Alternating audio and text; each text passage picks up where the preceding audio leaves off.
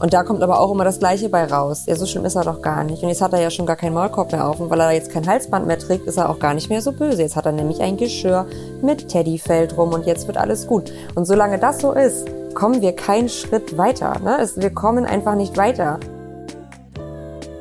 Man muss halt hinterfragen, was habe ich da für einen Menschen, was kann der leisten, was will der leisten und danach würde ich dann auch beraten, was ich demjenigen für einen Hund empfehlen würde. Also wenn du jetzt Elena im Hundekaufgespräch hättest, dann würdest du sagen, ja, mach doch mit dem tschechoslowakischen ja. Wolfshund. Du die würde ich sofort ins Tierheim Lübeck schicken und sagen, da wirst du schon einen finden. Hallo und herzlich willkommen. Ich bin Jona und ihr hört den Kanus Podcast.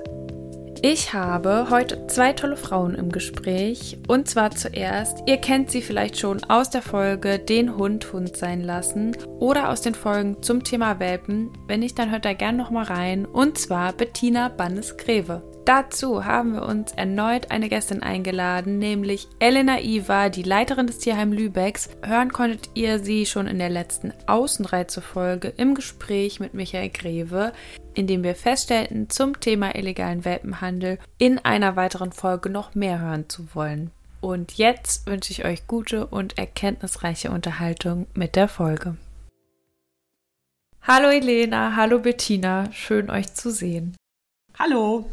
Ich würde sagen, wir starten direkt ohne großes Vorgeplänkel knallartig in die Folge rein, weil ich glaube, wir haben heute richtig viel auf dem Zettel, viel zu besprechen. Bettina, du bekommst wahnsinnig viel mit über die Hundeschule, über die Pension, über Kanes und dein Netz an Kontakten.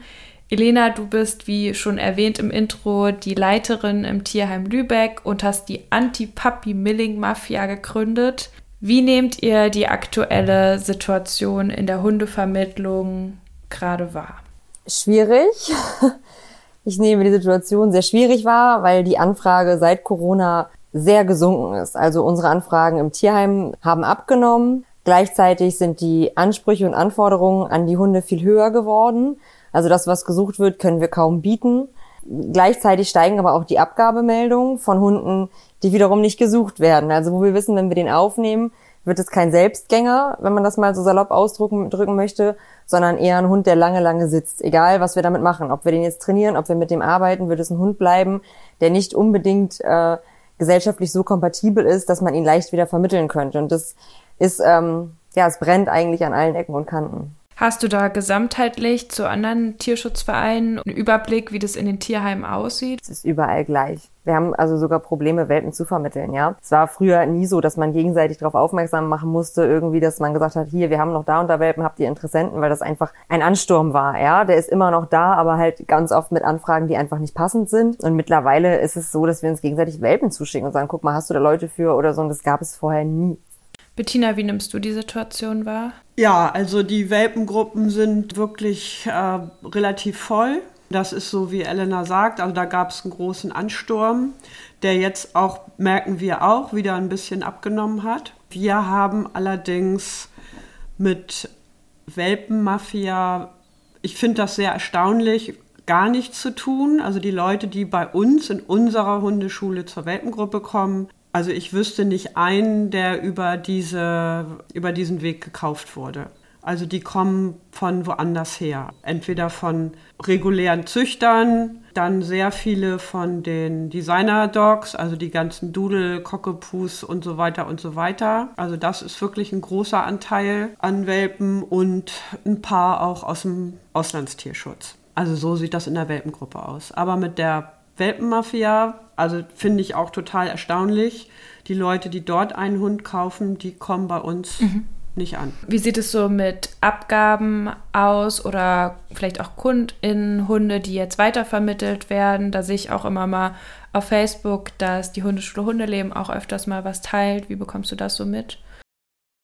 Ja, haben wir doch auch ab und zu. Allerdings würde ich mal sagen, dass wir die meisten Problemfälle bei uns in der Hundeschule ganz gut hinbekommen. Die Leute, die einen Hund abgeben, da hat sich häufig dann doch die Lebenssituation so verändert, dass ich das auch okay finde. Es gibt einfach Situationen, wo es richtig ist, einen Hund abzugeben. Auf jeden Fall. Da gibt es ja Leute, da muss man immer so ein bisschen aufpassen wenn man bei Facebook einen Hund postet, ähm, der abgegeben wird, dass da nicht gleich eine Pöbelarie kommt, oh, wie kann man einen Hund abgeben und niemals würde ich das tun. Aber es gibt einfach Situationen, da ist es auch für den Hund viel besser, in ein Zuhause zu kommen, wo er wirklich gewollt ist und der seinen Bedürfnissen gerecht wird. Und Hunde können einen Besitzerwechsel natürlich nicht dauernd, das ist klar. Also es geht jetzt nicht darum, dass ich es okay finde, wenn Hunde dauernd abgegeben werden.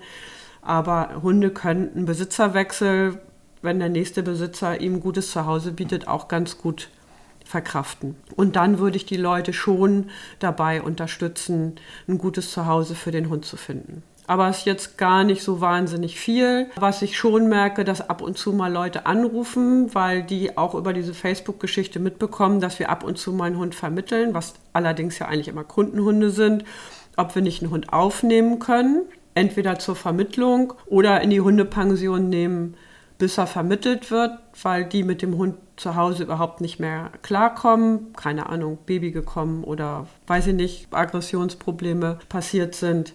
Und die dann auch sagen, ich habe schon probiert, den ins Tierheim abzugeben. Ich rate das manchmal, weil wir haben halt eine Hundeschule und eine Hundepension. Bei uns kommen nicht so viele Leute an, die nun dringend einen Hund suchen. Also die Kunden von uns haben alle schon Hunde. Die meisten Hunde haben, naja, die meisten Leute haben auch ein Problem, darum kommen sie zur Hundeschule hierher. Und ins Tierheim kommen halt Leute, die einen Hund suchen hoffentlich. Und dann äh, kommt halt, ja, haben wir schon probiert. Es gibt in ganz Norddeutschland und auch weiter kein Tierheim mehr, die überhaupt noch Platz haben, einen Hund aufzunehmen. Und da sieht man, wie die Situation jetzt eskaliert ist mit Abgaberunden und Vermittlung. Ich weiß gar nicht, wo die alle hin sollen. So wie Elena sagt, ihr seid voll, alle anderen sind auch voll. Was wird jetzt aus den Hunden? Ja, und wir versuchen es wirklich, ne? Also ich würde sagen, also ich weiß nicht, ne, wann ich das letzte Mal wirklich frei hatte, daran erinnere ich mich nicht mehr. Man versucht ja auch alle Löcher zu stopfen. Ich versuche immer die Leute anzurufen, die bei uns anfragen, auch wenn wir keinen Platz haben und irgendwie zu unterstützen, gerade wenn schlimme Beißvorfälle passiert sind, ja, dass man da erstmal so ein bisschen zumindest Tipps gibt. Was kann man jetzt machen, ne? Wo kann ich hingehen? Die Leute können zu uns kommen, dass wir einen Maulkorb anprobieren, der sitzt und passt, ja, weil das meistens ja da schon problematisch ist. Und ich glaube, wir haben mittlerweile über 50 Hunde auf der Warteliste, Tendenz steigend. Wir lehnen auch schon einfach teilweise ab, wo ich weiß, ich habe, weiß ich nicht, irgendwie vielleicht fünf Herdenschutzhunde im Bereich 70, 80 Kilo auf der Liste. Ich brauche keinen sechsten aufnehmen, weil ich weiß, das wird in den nächsten vier Jahren dann nichts mehr weil das Hunde sind, die wir ja auch nicht schnell wieder loswerden. Es ist wirklich drastisch. Man kann es sich einfach nicht mehr vorstellen. Ne? Und wenn du dann siehst, was rausgeht auf der anderen Seite. Es ist so, dass wir echt überlegt haben, bei so ein paar Hunden, die im Tierheim sitzen, ob wir das Konzept ändern, ob wir zum Gnadenhof umstellen. Zumindest mit einigen Zwingern, wo ich weiß, ich werde diese Hunde höchstwahrscheinlich, wenn das so weitergeht, nie wieder vermitteln. Und das sind jetzt keine alten, kaputten Hunde, wo man sagt, na ja, komm, ne, der hat irgendwie so schwer verletzt oder so viele Hunde umgebracht, dass da einfach die Liste zu lang ist, dass man gar keine Chance mehr hat, sondern teilweise Hunde, die sind anderthalb, zwei Jahre alt. Aber da kommt keiner, ne? Das sind, die Leute wollen irgendwas, es muss mit Kindern können, die müssen alles Mögliche können und das können die Hunde bei uns natürlich nicht. Dann wird von uns immer erwartet, dass wir die gefühlt ja perfekt einschätzen, jede Situation vorhersehen können, die im Leben noch passieren wird. Das können wir nicht, das kann kein Mensch. Alles Mögliche vorarbeiten und für alles, ne, also das ist so, man wird so überrollt äh, gerade, ne, und versucht irgendwie das Beste rauszuholen für jeden einzelnen Hund, jedem Menschen bestmöglich zu helfen und es ist einfach nicht mehr möglich und das ist auch ganz schön ermüdend irgendwo, ne? Und so ein bisschen, ja, irgendwas, irgendwann wird's richtig, richtig knallen. Das wird passieren. Das wäre meine Frage. Wenn es jetzt so weitergeht und weitergeht und weitergeht, wo kommt man dann hin? Gibt es irgendwann in Deutschland dann Tötungsstationen oder das sage ich ja immer wieder, ne? Oder also das ist sicherlich, Was passiert dann? Ja. Ich kann es mir vorstellen. Also es ist ja schon so, ne? Nicht, dass die Tierheime jetzt irgendwie am Fließband heimlich einschläfern. Also ich kann für uns sprechen, wir machen es nicht ähm, und auch andere nicht, ne? Aber die Leute selber. Ja, du hast es ja öfter mal, dass du eine Abgabemeldung hast, meldest dich drei Tage später und dann ist das Thema schon durch. Ja, weil der Hund schon gar nicht mehr lebt. Es ist nicht, dass ich es. Das heißt, dass die dann zum Tierarzt gehen und dann wird der Hund eingeschläfert, genau. oder? Okay. Genau. Obwohl doch viele Tierärzte auch total vorsichtig sind und nicht mehr so einfach einen Hund einschläfern. Das stimmt. Die sind definitiv vorsichtiger geworden, auf jeden Fall. Es gibt auch viele Tierärzte, die uns anrufen, ja, oder Tierarzthelferinnen oder was auch immer, oder ne, die dann sagen, Mensch, ähm, könnt ihr irgendwie, wir haben hier einen, ne? Und es ist auch gar nicht so, dass man dann immer, oh Gott, die blöden Leute, jetzt wollen die ihren Hund einschläfern, sondern teilweise, wenn das Kind kein ein halbes Gesicht weniger hat irgendwie, sein Leben lang entstellt ist, weil der Hund, den sie gerade aus dem Ausland geholt haben, nach drei Tagen sich im Gesicht verbissen hat und da irgendwie ein Stück Haut rausgerissen hat und das halbe Ohr weg ist und irgendwie ein Auge weniger, dann habe ich durchaus Verständnis dafür, dass es eine sehr große Notlage ist. Und wenn dann keiner da ist und man von 20 Tierheimen hört, ja, wir haben gar keinen Platz, dass man dann verzweifelt ist und Angst hat und ja, irgendwie das Leben so ein bisschen in Schutt und Asche liegt in dem Moment und man dann versucht, sich des Problems zu entledigen, weil auch die Leute natürlich Angst haben bei einer Weitervermittlung, was ist denn, wenn beim nächsten wieder was passiert? Das ist so eine sehr, sehr missliche Lage. Ne? Dann kommt das nächste Ding, man sucht einen Hundetrainer, find mal einen. Ne? Es ist nicht, dass es, das heißt jetzt nicht, es gibt keine guten Trainer, aber finde einen Trainer, der das Problem greifbar machen kann und sofort eine Lösung parat hat oder sofort einen Termin frei oder was auch immer. Und da geht's ja gar nicht mehr darum, dass man sagt, oh, wir wollen dran arbeiten. Ne? Das sind teilweise traumatisierte Menschen und ja wirklich Schicksale, die dahinter stehen. Also es ist ja sehr, die Beißvorfälle werden immer schlimmer. Es ist ja nicht mehr der kleine Hütehund, der mal ins Bein gezwickt hat, wo wir drüber lachen würden und sagen, ja, es ist blöde und man hat jetzt einen blauen Fleck irgendwie.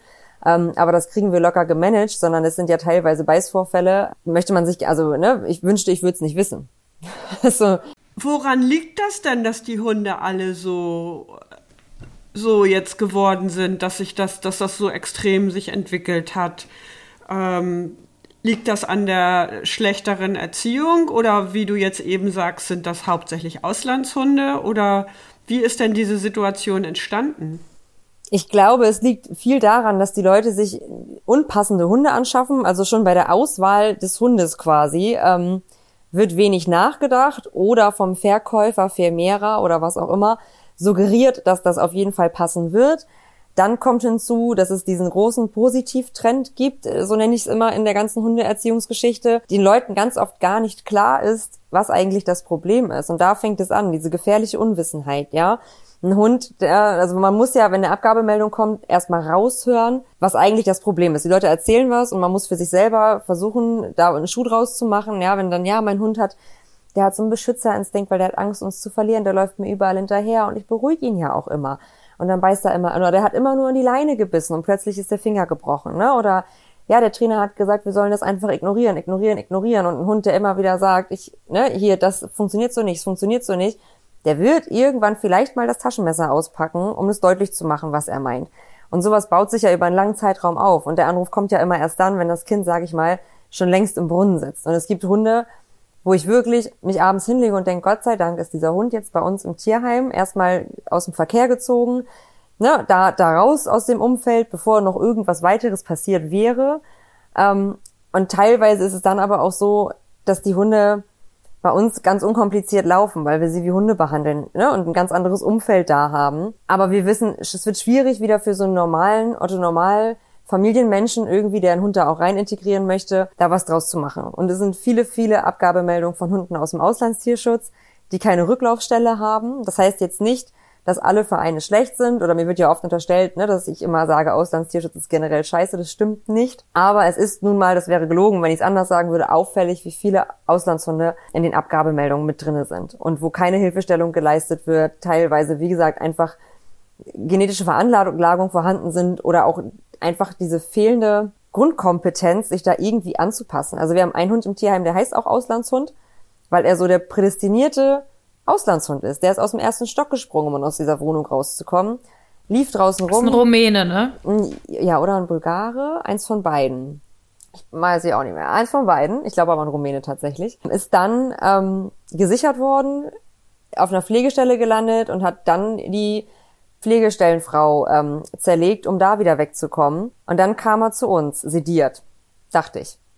Ich dachte, er schläft noch, er hat dann nicht geschlafen. Die Box aufgemacht und hatte dann erstmal, ja, Geburtstag, das war ziemlich doof. Und wenn du das so siehst, ne, also ich musste dann aus dem Raum raus und der Hund ist wie eine wilde kleine Katze durch diesen Raum gesprungen. Die Kollegen mussten von außen die Fenster irgendwie ranziehen, weil er versucht hat, durch die gekippten Fenster rauszukommen. Und dann haben wir da wirklich, ne, mit Trick 17 und so weiter, den irgendwie in eine Box gelotst, mussten ihn in der Box mit einer Hundefalle nochmal einfangen um ihn nochmal schlafen zu legen, um zu sagen, okay, wir machen jetzt ein Halsband drum, wir impfen den einmal, ne, Entwurm, entflohen und haben ihn in die Gruppe bei uns gesetzt. Da läuft er jetzt sehr glücklich rum, aber wenn sobald du auf den zugehst, ja, oder irgendetwas tust, wo er ahnen könnte, dass du was von ihm möchtest und das doof wird, dann kommt er nach vorne. Sowas gibt es halt auch. Und das ist ganz klar, dass wenn so ein Hund irgendwo hin vermittelt wird, als, ich sag mal, der ist vielleicht in dem Moment, ist er noch in seinem äh, Freeze-Modus und erstmal vielleicht so ein bisschen gefangen, aber sobald das aufhört, wird er ja das Repertoire abrufen, was er kennt, der geht halt nach vorne. Ne, so ist es kein Problem, wenn wir morgens zum Füttern kommen, kommt er raus, der hat so seine Abläufe, der ist da aber auch nicht unzufrieden mit. Wenn die anderen Hunde zum Gassi gehen kommen, guckt er mal, geht aber auch weg, weil er weiß, okay, die werden rausgeholt, möchte ich nicht. Und der ist jetzt, glaube ich, auch schon sechs oder sieben. Und wie soll denn ein Otto-Normal-Hundehalter damit zurechtkommen, wenn es für uns schon Management erfordert, ja? Und ich sage, ey, der muss jetzt erstmal ankommen, das wird ewig dauern, bis wir uns daran getastet haben. Und du kannst da auch nicht einfach, ich sag mal, ne, auf ein wildes Tier einen Dauermaulkorb draufpacken und sagen, so, wir arbeiten uns da jetzt durch der macht sich selbst kaputt. Deswegen mussten wir ihn auch noch mal schla schlafen legen, ne? weil wir den nicht, sag mal, durch den Zaun ziehen mit einer Moxonleine oder so. Der hätte sich erhangen. Ne? Das war überhaupt nicht möglich. Den habe ich schlafend in den Gruppenraum gelegt, habe draußen im Gelände gewartet, bis er aufgewacht ist, um zu gucken, dass die Hunde sich irgendwie vertragen. Haben sie, also davon ist auszugehen bei solchen Hunden. Ne? Das ist meistens so. Ja, und der läuft da jetzt, der ist halt dabei. Ne? Und da habe ich gar, dahinter frage ich keine Sekunde, warum das nicht funktioniert hat, ne? Und was tut man auch dem Hund, was wäre das für ein Gefallen, den wir ihm tun, wenn wir ihn jetzt, ne, irgendwie erstmal nötigen, er beißt uns und wir fahren uns da irgendwie fest. Das ist einfach, ähm, ja, das braucht lange Zeit, Gegebenheiten, schwierig. Den kannst du wieder zurückfahren. Rückfahrschein nach Rumänien und ihn da laufen ja, lassen. Ja, es klingt, als wäre er sehr zufrieden, wenn er einfach in seiner Hundegruppe ist und als hätte er dann eigentlich eine ganz gute Zeit, ne? Voll, ist es auch. Und Solange ist, er nicht mit den Menschen muss. Genau. Möchte ja. er auch einfach nicht. Ne? Also wir haben letztens so einen ja, wahnwitzigen Versuch gestartet. Ich, die, die Gruppe war Gassi und er war so der letzte übrig gebliebene. Und dann habe ich zu einer Kollegin gesagt, ich sag, komm, lass uns ihn doch mal ins Seitenabteil reintreiben, dann können wir hier andere Hunde laufen lassen. Lustige Idee meinerseits. Er rennt in das Abteil, sieht, dass da ein Zaun ist und in dem Moment dreht er auf der Hacke um. Und wir sind beide nur noch stehen geblieben, haben uns abgewendet, weil er nämlich nicht nett wieder zurückkam und ist dann Gott sei Dank losgelaufen und hat uns nicht angegriffen. Ne? Das war auch so ein bisschen, wo ich gesagt habe, okay, wir sind einfach immer noch an so einem Punkt. Er will es einfach, er möchte es nicht. Ne? Also selbst die kleinste, ich meine, er kennt das Gelände, er kennt auch die Seite von dem Gelände. Und wir standen noch locker in zehn Meter Entfernung. Ne? Aber für ihn war schon klar, okay, ne, die wollen irgendwas, was ich nicht will, mache ich nicht. Ne? Und das ist da ranzukommen und ihn davon zu überzeugen, dass Gefangenschaft, Leine und wir gehen jetzt zusammen raus schöner ist als Freiheit. Wenn ich er wäre, könntest du mich mit gar nichts davon überzeugen, wenn ich mein Leben lang so gelebt habe. Puh, kurz durchatmen. Ja.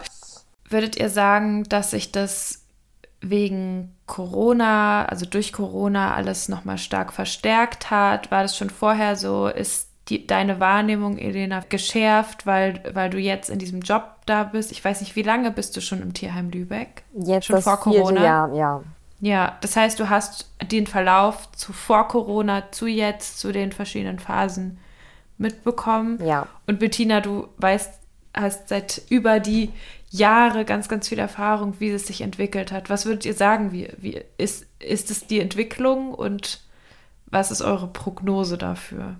Also ich kann jetzt aus unserer Erfahrung sagen, dass die Leute halt sehr viel zu Hause waren, und auch wenn wir in der Welpengruppe erzählt haben, lassen Sie den Hund trotzdem alleine, dass der lernt, alleine zu bleiben, weil irgendwann müssen sie wieder arbeiten, dass das so gut wie gar nicht stattgefunden hat. Also dass Hunde nicht alleine bleiben, ist ein ziemliches Thema. Das haben sich auch die meisten Hundeschulen schon vorher gedacht. Und so ist es auch gekommen. Teilweise auch nicht so gut mit anderen Hunden sozialisiert, weil man sich ja eher aus dem Weg gegangen ist. Nicht so viel Hundekontakte wie sonst im Park auf der Wiese spielen und so weiter. Hundeschulen ja auch teilweise Monate zugehabt haben. Also da gibt es schon Defizite und auch Schwierigkeiten. Oder Leute, die in der Zeit sich einen Hund neu angeschafft haben, auch Auslandshunde, und dann gesagt haben, ja, wir wollten ja zur Hundeschule, aber es war ja Corona. Ja, also die dann gar nicht von Anfang an begleitet werden konnten. Elena, wie ist es bei dir? Was ist, was ist deine Wahrnehmung von der Entwicklung und der zukünftigen Entwicklung vor allem? Es ist ähnlich. Es gab einen riesigen Nachfrageboom mit Beginn der Pandemie. Der ist immer mal wieder aufgeflammt. Dann gab es eine Hochzeit. Also ich habe heute gerade Zahlen berechnet, wie viele Welpen wir 2020 aufgenommen haben. Und ich glaube, es waren 23 und 2021 waren es 56. Also die Zahl hat sich mehr als verdoppelt. Ansonsten hatten wir immer mal einen. Und das war so ein Highlight, wenn wir mal einen Welpen im Tierheim hatten. Ne? Das war so richtig bisschen wie der heilige Gral. Und jetzt ist es ganz normal geworden, ähm, dass da Welpen sind und auch Welpen in der Abgabe vorkommen. Ne? Ganz selten, das muss man auch ganz klar sagen, sind es Welpen von einem richtigen Züchter mit Papieren. Das kommt fast gar nicht vor. Also ich glaube, das hatten wir letztes Jahr einmal. Mhm. Lass ähm, uns da gleich nochmal ganz, ganz genauer drauf ja. eingehen. Ja, was, was würdet ihr sagen, was müsste passieren, dass das nicht sich weiter und weiter auf die Spitze treibt jetzt? Das ist, das, wo kann eine Lösung herkommen? Von verschiedenen Seiten. Also es muss sich an den Gesetzen etwas ändern. Das ist wir haben ja gerade erst ein neues Gesetz bekommen, ja. was die Situation ja äh, nicht gerade verbessern wird, sondern eher im Gegenteil. Das wird es verschlimmern, das neue Gesetz. Das ist, ähm, damit identifiziere ich mich absolut nicht. Also ne, nicht, nicht komplett nicht, aber finde ich ja. jetzt nicht zuträglich. Ähm, Onlinehandel müsste komplett verboten werden, rigoros. Darf es nicht mehr geben, diese ganzen Ebay-Geschichten und so, das muss weg. Ich glaube, das würde einen sehr großen Teil ähm, minimieren, einheitliche Regelung, nicht jedes Bundesland irgendwie so, wie es möchte, sondern eine einheitliche Regelung, ne, was Rasselisten oder Regelungen oder was auch immer betrifft. Und dann müsste man mal weitersehen und vielleicht auch der Import von Hunden. Das muss auch reglementiert werden und vor allem reguliert. Okay, das heißt, die Politik müsste ganz klare Regeln aufstellen, die Sinn ergeben. Genau. Also das ist jetzt, das ist jetzt sehr, sehr dumm und flach gesagt. Das kann man in jedem Bereich wahrscheinlich so sagen. Aber äh, vielleicht könnte man so als Wunsch an die Politik formulieren, dass sie sich mit den Leuten, die eben wie du im Tierheim arbeiten oder Beißvorfälle, dass man sozusagen mit ExpertInnen darüber spricht, welche Gesetze wirklich zu einer Verbesserung der aktuellen Situation führen würden und was die Konsequenzen sind, wenn man es weiter so laufen lässt. Das wäre gut. Also wie du auch schon sagst, das ist ja nicht nur der Bereich, das ist ja in allen Bereichen der Politik, aber ähm, wer berät denn die Politiker in diesem Fall? Also ich habe das auch jetzt ehrlich gesagt gar nicht so mitbekommen, äh, wie es zu diesem Gesetz überhaupt kommen konnte. Aber die Richtung, das geht ja seit Jahren schon in eine Richtung, die wir nicht so zuträglich halten und wo man ja jetzt auch sieht, äh, was los ist in den Tierheimen. Ja, also vielleicht grob gesagt, wir brauchen keine weiteren Gesetze, die erstmal ganz nett und freundlich und schön klingen, sondern die und die dazu gemacht sind, ähm, ja, um vor allem gut auszusehen nach außen, sondern die durchdacht sind und die nachhaltig Probleme lösen und die Situation verstanden haben erstmal. Und wie du sagst, Elena, ähm, dass es halt solche, dass es zu manchen Vorfällen halt kommt, ist ja auch dann eine Sache der Erziehung und wie Hunde generell in unserer Gesellschaft gesehen werden, ja, dass es auch eine Auswirkung darauf hat. Und da nehmen halt, da spielen Gesetze dann auch wiederum eine Rolle für die Wahrnehmung der Menschen. Absolut. Ähm, meine Angst ist ja immer so ein bisschen, es schlägt ja immer sehr schnell um, ja. Ich versuche ja durchaus sehr authentisch und transparent mit den Hunden umzugehen, mit den Vorfällen, die passiert sind. Das ist für Außenstehende manchmal sehr, sehr erschreckend wenn man erzählt, was die Tiere so getan haben. Andererseits können wir ja belegen, indem man sieht, wie die Hunde bei uns in den Gruppen leben, wir da alle unfallfrei, weitestgehend unfallfrei durchlatschen, dass es auch die andere Seite gibt, ja, weil es wird dann schnell gesagt, ah, der ist aber unberechenbar oder dann der, der den darf es aber dann nicht geben, ne? Also sowas darf ja nicht passieren, der ist ja verrückt und das stimmt halt nicht. Also wir müssen dahin zurückkommen, dass man sagt, Hunde haben Zähne, damit können sie beißen und es wird sich nicht ändern, nur weil man immer netter zu ihnen wird und wir das immer mehr. Es klingt natürlich für viele Menschen, und das ist nun mal die Politik, dann ganz schön. Ja, wenn so ein Gesetz geändert wird und wir sind jetzt alle toll, kriegt man dafür einen riesen Applaus und den möchte man gerne haben. Das bekäme man vielleicht nicht, wenn man ehrlicher mit der Thematik umgeht. Aber es führt uns ja nirgendwo hin. Ne? Also und wenn dann eine weitere Katastrophe. Also der Weg des geringsten Widerstandes führt immer bergab und es tut es gerade. Und es wäre so wünschenswert, wenn auch wir im Tierschutz ne, aufhören würden, weil das passiert sehr viel, sich gegenseitig zu bekriegen und nicht miteinander reden und jeder kocht seine eigene Suppe. Man müsste zusammenstehen, so dass auch eine Fläche entsteht, wo jeder mal ehrlich was sagen kann und nicht jeder das versucht immer so ein bisschen noch hinter einer Mauer zu halten und ach ja, so schlimm ist es nicht und na ja und mhm. und es liegt ja immer alles irgendwie an irgendwem anderen, aber man müsste das Kind beim Namen nennen. Das würde ich mir wünschen. Ehrlicher und differenzierter. Ne? Ja. Also und ich finde, wenn man das jetzt in den sozialen Medien liest, wenn, über, wenn es überhaupt mal irgendwo öffentlich gemacht wird, dass sowas passiert ist, weil Also ich bin jetzt da nicht so viel bei Facebook und so weiter unterwegs, aber es ist, was ich sehe, ist immer alles nur schön und toll. Und wenn mal was Schlimmes passiert ist, dann sind immer die Menschen schuld. Bestimmt hat der Hund gebissen, weil ja, die Menschen ihn schlecht behandelt haben oder falsch gehalten haben, weil sonst hätte er ja nicht gebissen und der Hund ist dann immer im Recht. Also eine ehrliche Berichterstattung, äh, finde ich, kann man da nirgendwo finden. Das heißt, dass auch die Medien da ihren Teil der Verantwortung haben. Wenn sie nicht wissen, wirklich, wenn sie das Thema nicht wirklich durchdrungen und verstanden haben, dann auch da ExpertInnen mal zu fragen, wie ist denn das eigentlich? Ist das bei so einem Hund nur genetisch? Ist es nur Erziehung? Kann man jeden Hund nett machen, wenn man gut mit ihm umgeht? Und wie kann man das denn gut nach außen hin transportieren? Da wäre auch total schön, wenn man da mal ins Gespräch kommt, wie dann darüber geredet wird. Das hat sicher auch einen großen Einfluss. Ich glaube, das Problem dabei ist auch, dass die ExpertInnen, ähm, auch so wie Elena, die da aus dem Bereich kommt, so wie viele andere Tierheimleiter, einfach gar keine Zeit haben, sich auch noch um politische Belange zu kümmern. Weil das ist ja schon ein Job, ne, wirklich da zusammenzuarbeiten mit anderen und Kontakte zu knüpfen. Und ich weiß nicht, wer die BeraterInnen da sind, die die Politiker beraten. Keine Ahnung, aber ihr könnt euch melden. Die Leute, die an der, die Leute, die, die an der Basic sind, ähm, ja, ich glaube, die werden nicht gefragt. Nein. Also es gibt so ein paar, ja, ich möchte, werde jetzt keine Namen nennen, aber es gibt sicherlich gewisse Institutionen, Zentren, was auch immer, die sich auf die Fahne schreiben würden, mit schwer verhaltensauffälligen Tieren zu arbeiten und, und, und. Und da kommt aber auch immer das Gleiche bei raus. Ja, so schlimm ist er doch gar nicht. Und jetzt hat er ja schon gar keinen Maulkorb mehr auf. Und weil er jetzt kein Halsband mehr trägt, ist er auch gar nicht mehr so böse. Jetzt hat er nämlich ein Geschirr mit Teddyfell drum und jetzt wird alles gut. Und solange das so ist, kommen wir keinen Schritt weiter. Ne? Es, wir kommen einfach nicht weiter. Ich finde es so schade, dass man sich nicht mehr hinstellen kann und sagen kann, so, das ist hier keine Ahnung, der Hund Hans Wurst und ja, der verbeißt sich in anderen Hunden, wird er auch immer machen. Ist einfach so, hat er Spaß dran, ist es so, ne, das kann man ja dann sicherlich auch noch erklären. Ähm, aber es ist trotzdem ein Hund, der existieren kann und man kann den so halten, dass niemand zu Schaden kommt. Punkt. Das ist möglich, ne? Ähm, und darüber, das ist und er ist keine insgesamte Bestie, sondern wir, genau. wir, wissen, das sind die und die Punkte. Da wird Hans Wurst beißen und in anderen Momenten kann es ein netter Hund, wegen wir die gefährlichen Momente nicht ausklammern. Richtig. Weil er ganzheitlich gesehen wird, dass es mehr aus nur einer Sache besteht, das Tier. Genau.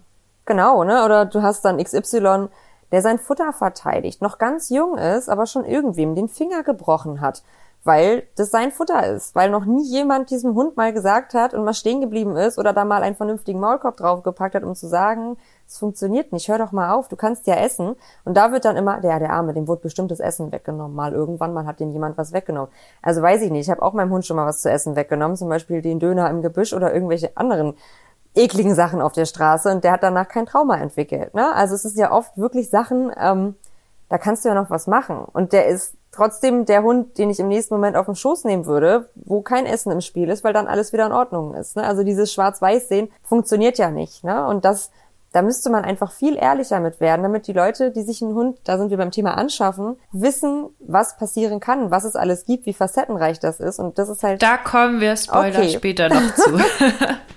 da haben wir noch ein paar Ansätze, die wir euch später mitgeben. Ja, Elena, dein Steckenpferd gerade, wo du viel, viel Aufklärung betreibst, auch viel, viele Interviews zu gibt und wir froh sind, dass wir dich dazu jetzt hier heute einmal nochmal in den Podcast geholt haben, ist ja der illegale Welpenhandel. Ich würde gern erstmal von Bettina wissen, wie war das früher? Hast du schon immer in deiner Laufbahn mit Hunden sowas mitbekommen, dass es sowas gab über die Jahrzehnte? Also so wie es früher gewesen ist, äh, weiß ich, dass die Leute sich die Hunde über Zeitungsannoncen sich informiert haben, wo gibt es einen Hund, egal ob es jetzt Mischlinge oder Rassehunde sind. Da haben ja Züchter genauso wie Privatmenschen annonciert. Und dann ging es irgendwann los mit dem Auslandstierschutz. Das hat angefangen, also so wie ich das mitbekommen habe, vor, naja, ist auch schon knapp 30 Jahre, würde ich mal sagen. Und das war eigentlich kamen die Hunde fast alle aus Spanien. also eher Südeuropa und Spanien. Die ganzen Hunde, die jetzt aus Osteuropa kommen, das hat sich erst viel später ergeben. Und das ist ja heutzutage ein größerer Anteil, würde ich mal sagen, als Spanien, Griechenland und so weiter. Und die Hunde aus Osteuropa, kann ich zumindest äh, hier aus der Hundeschule sagen, sind komplizierter. Also sind schwieriger im Aggressionsbereich. Die südeuropäischen Hunde äh, sind eher aus dem jagdlichen Bereich, sind die, ist die Problematik, wenn die hier zur Hundeschule kommen. Das ist ja nun kein Riesenproblem, da kann man arbeiten, kann den Hund schlimmstenfalls immer an der Leine lassen, aber er kann auf jeden Fall weiter in der Familie bleiben und es gab nicht so schlimme Beißvorfälle. Es gab früher einen legalen Welpenhandel. Und zwar gab es Hundehändler, wo man hingehen konnte, wo verschiedene Boxen waren, wo in jeder Box ein anderer Wurf gewesen ist. Und man konnte da halt Welpen kaufen. Das war teilweise auch äh, nicht schön, teilweise waren die viel zu klein und die kamen auch aus irgendwelchen, meistens zumindest hier, wie ich die Erfahrung gemacht habe, aus äh, Süddeutschland in Bayern von irgendwelchen Bauernhöfen, die Mischlinge, aber auch Rassehunde gezüchtet haben. Die haben die dann an diese Händler weiterverkauft und man konnte die Welpen aber dort ganz offiziell kaufen. Oder ja, ganz früher noch gab es ja auch Welpen in Zoogeschäften und in Kaufhäusern zu kaufen. Also den Welpenhandel gab es auch schon, aber legal und für die Welpen war es bestimmt auch nicht so toll, aber die mussten auf jeden Fall in einem wesentlich besseren Zustand sein als das, was Elena erlebt. Ja, Elena, würdest du erstmal unseren ZuhörerInnen nochmal sagen, was ist eigentlich illegaler Welpenhandel, beziehungsweise wenn man jetzt da noch so gar kein Bild vor Augen hat, wie sieht es heute aus? Also illegaler Welpenhandel ist ähm, ja in erster Linie oder oberbegriffsmäßig beginnt das mit dem illegalen Import von Hundewelpen, die im Ausland produziert werden und man kann wirklich sagen produziert werden in Welpenfabriken oder Hinterhöfen oder Bauern, die das machen für den Händler sozusagen, wo Hunde unter sehr schlechten und widrigen Bedingungen gehalten werden, teilweise sehr krank sind, auf gar nichts geachtet wird, außer darauf, dass die Welpen optisch ein Klischee erfüllen, was dann sehr profitbringend ist.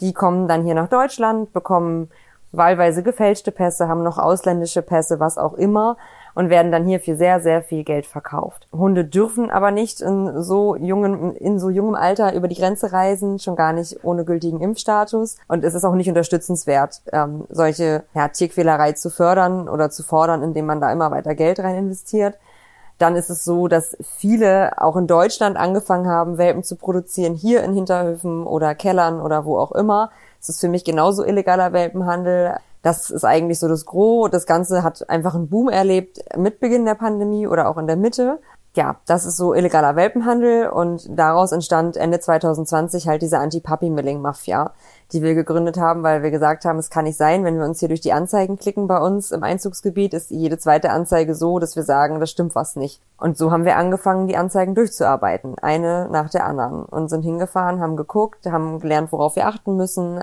Auch die Strategien der Händler haben sich geändert, die sind sehr, sehr viel besser geworden, als es mal war zumindest bei uns. Wir können aber auch stolz eigentlich sagen, dass wir das bei uns sehr wenig haben. Also wenn ich heute in die Anzeigen gucke, finde ich kaum noch etwas, weil diese Arbeit sich doch auszahlt. Ja, die Leute haben gemerkt, okay, es, es macht hier einfach keinen Sinn, es ist nervig, weil ständig irgendwelche Menschen vom Tierschutz vor der Tür stehen. Und wir sind ja halt nun mal auch viele. Ne? Es ist ja nicht jedes Mal, dass ich dann da hinschreibe und sage, hier, ich bin's wieder. Ne? Das wäre ja auch doof, sondern wirklich viele Leute, die sich bereit erklärt haben, mitzuwirken. Ähm, oder uns zumindest ihre Identität geliehen haben, um es mal so zu sagen, um da hinterzukommen. Dazu muss man sagen, dass wir aber auch bei uns ein Veterinäramt haben, was einfach ja bedingungslos mitgezogen hat. Aktuell haben wir einen Fall, ähm, der glaube ich eher erklären würde, warum ist das immer noch so. Darf ich dich da ja. einmal noch kurz unterbrechen ja. vor dem aktuellen Fall? Für mich klingt das immer wie, als kommt irgendwie so ein dunkel gekleideter Mann auf einem Parkplatz und statt dass er dann irgendwelche gefälschten Gucci-Handtaschen drin hat, sitzen da Papillons im Kofferraum und ich suche mir einen aus. Wie sieht dieses Bild aus, wenn man sich einen Hund aus dem illegalen Welpenhandel aussucht? Wo findet das statt? Wie, wie sieht es vor Ort aus? Wie ist das Kennenlernen? Also grundsätzlich hat der illegale Welpenhandel viele Gesichter. Ich würde sagen, jedes davon ist hässlich.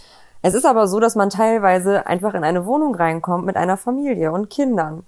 und man erstmal gar nicht drauf kommen würde vielleicht, dass da irgendwas schief ist. Das ist natürlich jetzt nicht das Schloss, was man betritt irgendwie, sondern ganz normale Haushalte und Wohnungen mit ganz normalen Leuten, wo man gar nicht, wenn man die auf der Straße trifft, würdest du nicht sagen, oh, das ist eine Welpenhändlerin. Das sind sehr viele Frauen, also es ist nicht dieser klassische böse Mann, der aus dem Auto, aus dem Kastenwagen steigt, nicht nur, sondern auch viele, viele Frauen, also fast sogar überwiegend, aber das kann man so eigentlich gar nicht klassifizieren, aber beides. Also es ist nicht, wie gesagt, es sind nicht nur Männer. Ja, und dann kommst du da in eine Wohnung rein, dann werden dir die Welpen präsentiert, vielleicht noch irgendein Hund, der das Muttertier darstellen soll, oder das ist halt gerade spazieren oder bei der Tante oder bei der Oma oder keine Ahnung. Und wenn du da wirklich einen Welpen kaufen willst, bist du in dem Moment ja schon völlig im Film, ne? Und hast Herzchenaugen und dann wird dir noch ein Pass vorgelegt. Ähm, mit Glück haben die sogar einen deutschen Pass, einen EU-Pass den irgendjemand ausgestellt hat mit irgendeiner Impfung drin. Dann wird sich ausgedacht, wo gerade die Eltern sind.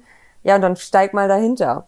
Mhm. Das ist sehr schwierig. Oder da steht eine gepackte Tasche mit Welpenfutter und einem ersten Geschirr und einer Leine und und, und, und. Äh, da ist eine Ahnentafel dabei. Gut, die ist dann wahrscheinlich nicht auf Deutsch, also das hatten wir noch nie, noch keine deutsche Ahnentafel, immer auf irgendeiner anderen Sprache. Und so kann das laufen. Manchmal zu Corona-Zeiten hat man sich vor der Tür getroffen, was ja ganz normal war wegen Corona. Und so sieht das dann aus. Und da, ja, es gab auch Parkplatzübergaben, da saßen die Hunde hinten im Auto, weil die angeblich gerade erst abgeholt worden sind bei einem anderen Züchter.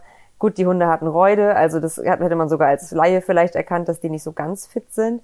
Aber das will man dann in dem Moment ja auch nicht sehen. Und wenn dann Preise über 5000 Euro abgerufen werden, ja, glauben die Leute scheinbar, wenn sie so viel Geld bezahlen, kann ja nichts schiefgehen. Ja, Elena, du hast angesprochen von einem bestimmten Fall oder hast du da ein Beispiel für uns, damit man sich das nochmal so vorstellen kann?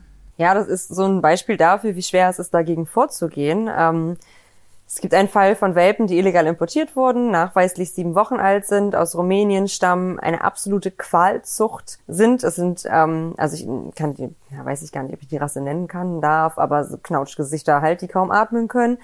Ähm, das wurde abends entdeckt von einer Kollegin, die auch im Tierschutz arbeitet, die war vor Ort, ähm, hat mich irgendwann ins Boot geholt und sagt, irgendwie sagt die Polizei, sie kann nichts machen. dann habe ich gesagt, das stimmt überhaupt nicht. Ne? Es liegen ja mehrere Sachen vor, die falsch gelaufen sind.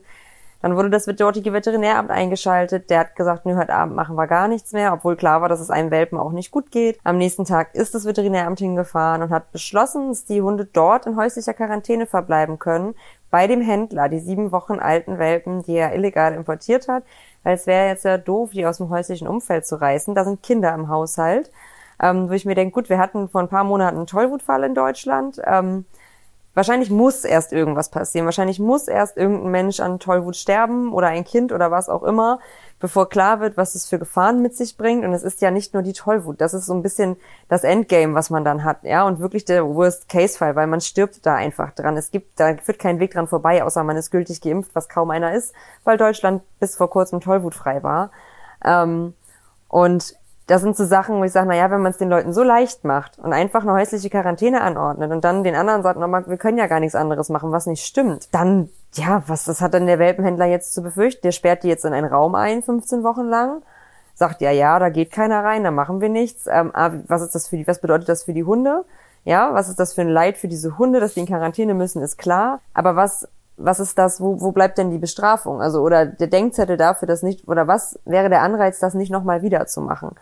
Also, ich glaube, was du meinst, ist die Message nach außen. Ganz genau. An, an andere WelpenhändlerInnen.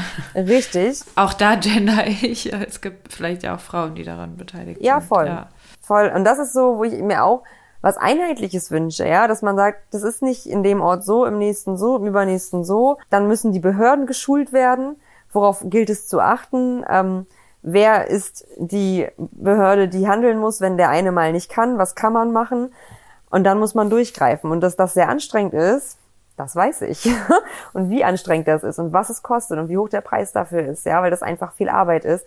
Aber es funktioniert ja. Und ich glaube, würde man da einfach härtere Geschütze auffahren, das glaube ich nur, das weiß ich, könnte man das eindämmen und minimieren. Und solange es aber so läuft, ist es kein Wunder, dass es immer noch floriert. Woran kann man denn aber WelpenhändlerInnen erkennen? Also Ahnentafel hast du jetzt gesagt, die wird wahrscheinlich nicht auf Deutsch sein, vielleicht ein bisschen an einem Bauchgefühl, aber das kann man natürlich jetzt auch nicht, wenn man das erste Mal einen Hund haben will, dass das jeder einfach so hat. Aber woran kann man es denn erkennen? Naja, also Ich kenne keinen einzigen richtig guten Grund dafür, dass die Elterntiere nicht vor Ort sind, also das Muttertier zumindest. Beim Vatertier sieht's anders aus. Fällt mir nichts Gutes ein. Vielleicht ist die gerade bei einer Gassi-Runde, aber dann kommt sie ja gleich wieder. Ansonsten wäre das der erste Punkt, wo ich sagen würde, gut, ich gehe wieder, weil ne, das Vertrauen weg wäre. Warum kommt der Pass aus dem Ausland? Ne, oftmals wurde dann die Ausrede benutzt, ja, im Ausland ist Impfen billiger. Das heißt, auch der europäische Pass ähm, kann man dann sehen, dass das Tier aber aus dem Ausland gekommen ist. Nee, leider nicht. Pass. Aber da würde okay. wieder das Muttertier fehlen. Also wenn ja, da ein okay. EU-Pass ist, ähm, dann ist ja wirklich die Frage, wo, wo ist die Mutter, ne? Okay. Ähm, und ich würde einfach ganz, ganz viele Fragen stellen und öfter kommen wollen. Das nervt Händler ja auch. Wenn ich sage, ich möchte gerne erst dreimal kommen und den Welpen jetzt in Ruhe kennenlernen, dann wird kein Händler sagen, ja, können Sie machen. Das wird einfach nicht passieren. Ne? Die Ansprache, der Name, äh, ne, eine Adresse und so weiter. Also man muss da auf ganz vieles achten. Und ich würde einfach sagen, wenn man auf Nummer sicher gehen will, dann kaufe ich mir kein Tier aus dem Internet. Also im Internet im Sinne von, von einem einschlägigen Online-Anzeigenportal. Da würde ich gar nicht erst gucken. Tut auch mittlerweile nicht mehr Not. Fast jedes zweite Tierheim hat Welpen. Ja, es gibt Also Internet meinst du jetzt Plattform, jetzt nicht ein einzelner Züchter hat eine genau. Wurfankündigung auf seiner Seite, wo man 50 Bilder vom, von der Mama sieht und dann noch vom Rüden, der ausgesucht wurde und so weiter und so fort. Nein, das ist völlig in Ordnung und das finde ich auch gut. Also es ist ja oft so, dass so ein bisschen leider so kursiert, Tierschutz und Hundezucht ist nicht vereinbar. Das sehe ich ganz anders. Das ist total vereinbar. Und ich finde es total super. Und ich finde auch, dass es total okay ist, wenn jemand sagt, ich möchte den und den Familienhund haben und den kaufe ich mir bei dem und dem Züchter. Der macht das nämlich gut, der macht seine Arbeit richtig und da kriege ich einen gesunden Hund. Wo liegt denn das Problem? Ne? Also ist nichts dran auszusetzen. Den erkenne ich aber vor allem daran, dass der das eigentlich nicht wirklich nötig hat, bei eBay Kleinanzeigen zu inserieren. Vor allem nicht erst dann, wenn die Welpen da sind. Das fängt ja vorher an. Also ein guter mhm. Züchter, mhm. den triffst du ja schon bevor, meistens bevor das Muttertier überhaupt belegt ist. Lernst du schon die Mutterhündin kennen, die Leute dahinter, die lernen dich kennen, die werden dir Fragen stellen. Und dann der Preis. Na, also wenn ich für 5000 Euro einen Hund kaufe, dann muss der schon eine Goldkette tragen oder irgendwie, keine Ahnung, dass sich das irgendwie rechtfertigt und nicht nur, weil er eine Sonderfarbe hat, die einen Namen trägt, wie Pink Platinum oder Lilac oder was auch immer. Oh Gott. Ja, Gibt es. Pink Platinum habe ich. Da kriege ich Gänsehaut im negativen Sinne. Ja. Okay. Oh Mann. Das heißt, wir haben jetzt einen Einblick bekommen in was, was man auf jeden Fall nicht machen sollte, was man nicht unterstützen sollte, wo es wichtig ist, dass auch weiter deine Arbeit unterstützt wird und die Arbeit deiner Kollegin, ähm, das aufzuklären weiter und zu verbreiten, was da so vor sich geht. Jetzt wollen wir aber die Leute, die diese Folge hören und sagen, ja, aber wie kann ich es denn gut machen? Wie kann ich es denn mir verantwortungsvoll einen Hund anschaffen, der zu mir passt? Ähm, häufig hört man die Sätze, ähm, auch im Podcast ist dieser Satz schon häufig gefallen, wenn man in die Vergangenheit guckt, ja, so wie ich es gemacht habe, soll man es ja eigentlich nicht machen da wäre so die Frage, ja, wie soll man es denn machen? Wie geht es denn gut? Also, was wären da so eure Punkte? Bettina, da würde ich gerne erstmal so von dir wissen.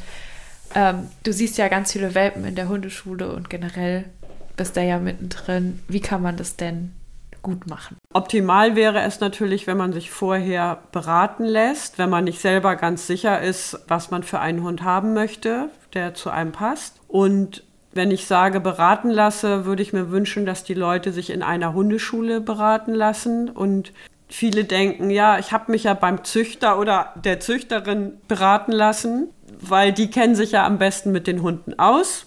Das stimmt natürlich, dass die sich sehr gut mit der jeweiligen Rasse auskennen, aber die wollen natürlich auch gerne diese Hunde verkaufen und sind auch von ihrer Rasse meistens oder eigentlich immer, was sie ja auch sollen, total überzeugt und glauben, das ist jetzt das Beste überhaupt an Hund. Darum sind das nicht unbedingt die besten BeraterInnen. Ja, Menschen zu sagen, nee, vielleicht passt diese Rasse doch nicht so gut zu ihnen oder ja, das passt.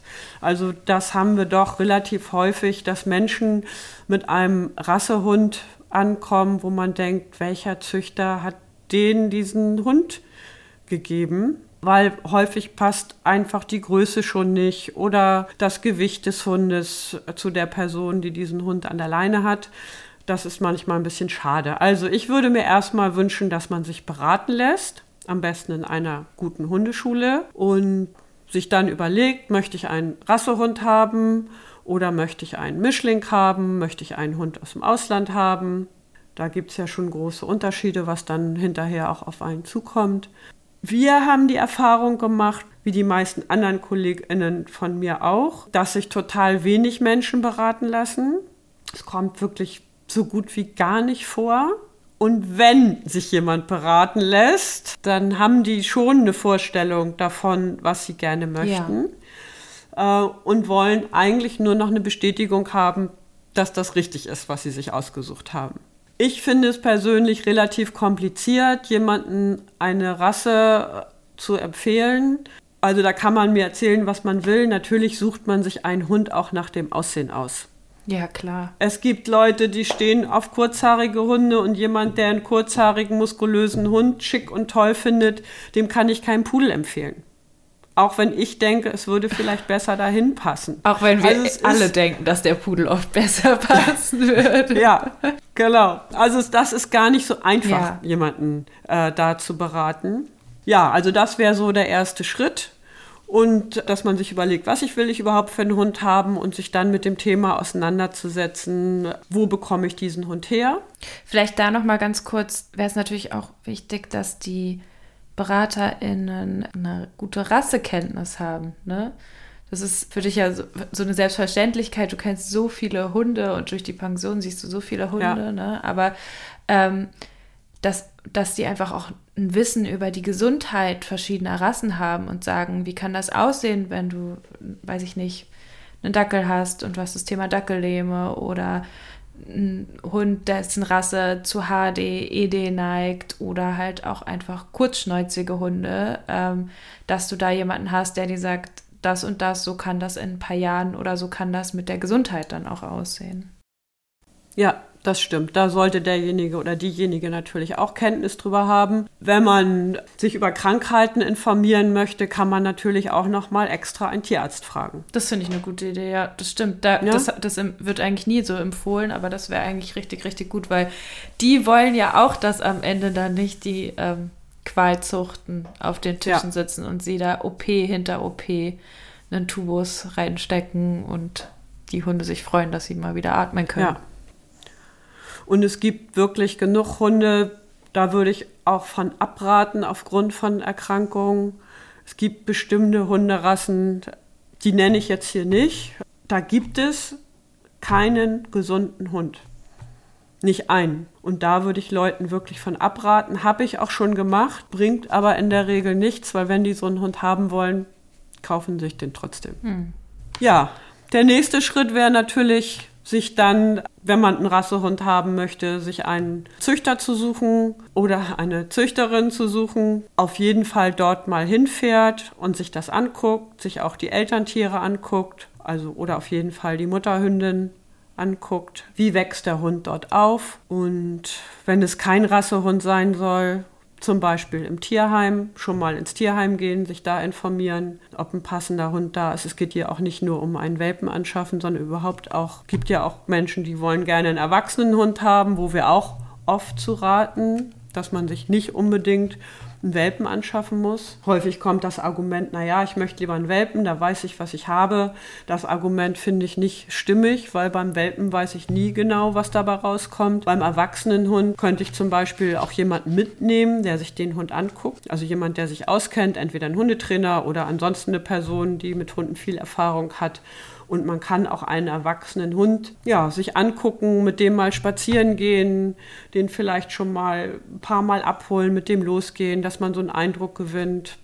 Mag ich den Hund? Mag der mich? Ist der gesund? Was hat der für Eigenschaften? Und dann passt, dann weiß ich eher, was ich bekomme, als wenn ich mir einen Welpen hole.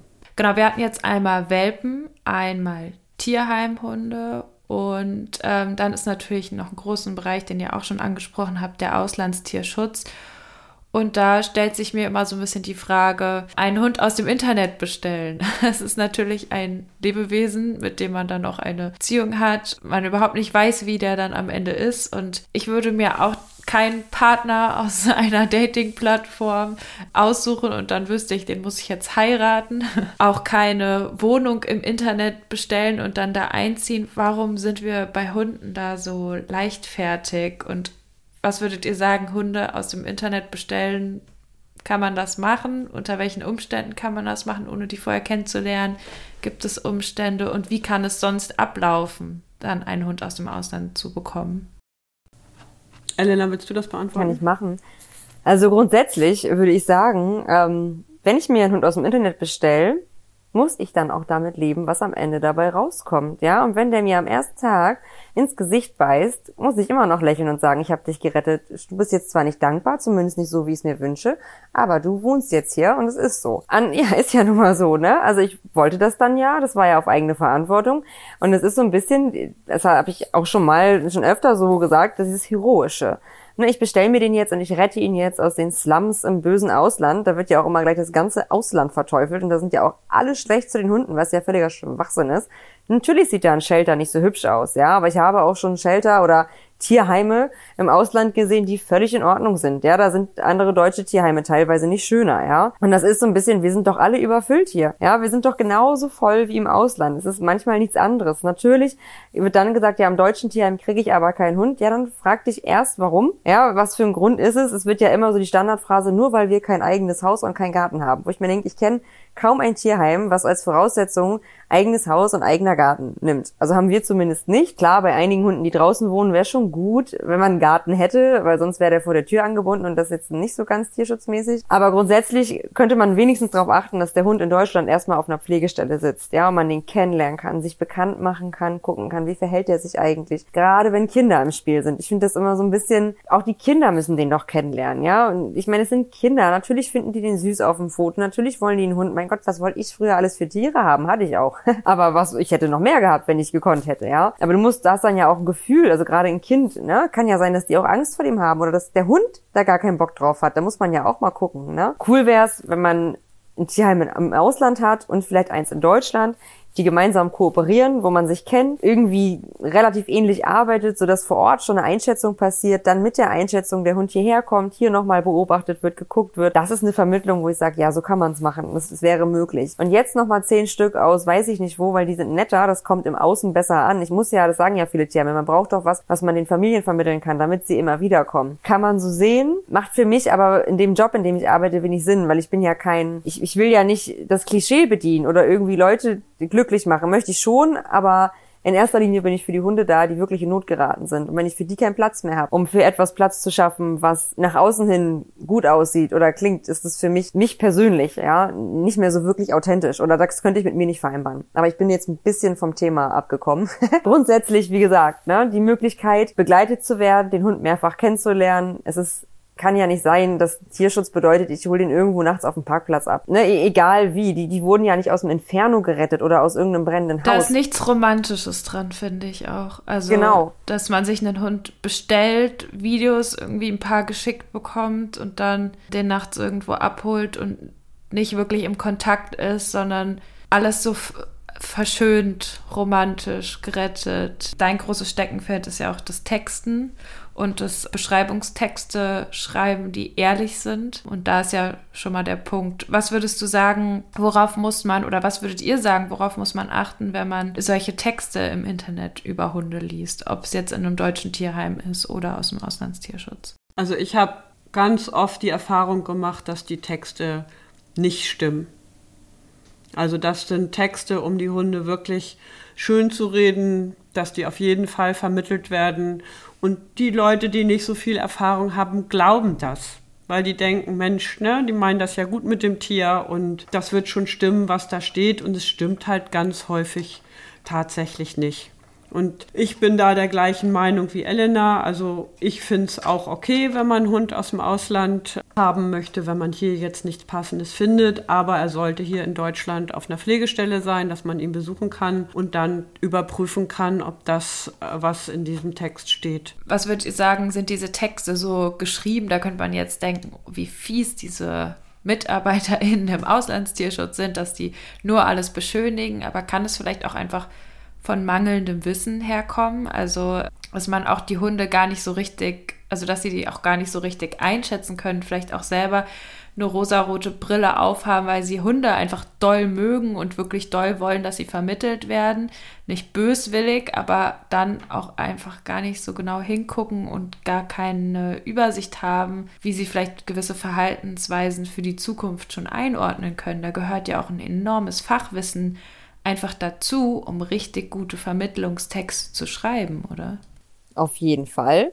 Und wenn es dann nur die Mitarbeiter im Ausland wären, hätten wir gar nicht so ein großes Problem. Aber das meiste ist ja tatsächlich von den Leuten im Inland, also aus Deutschland geschrieben. Also das ist ja so 80 Prozent okay, wow. Heul-Smileys und Herzchen-Smileys und 20 Prozent irgendwie über den Hund. Und jeder zweite Hund wurde geschlagen, hing an einem Galgen oder wurde misshandelt oder alle Leute waren böse und der ist jetzt unsicher und hat Angst. Und er hat vielleicht auch schon mal gebissen, aber nur weil er Angst hat. Und der kann mhm. auch nicht mhm. mit anderen Hunden, aber nur wegen dem Stress. Also es gibt immer ein aber nur wegen, aber nur weil, aber dies, aber das. Am Ende ist der Hund unschuldig und braucht jetzt nur Liebe.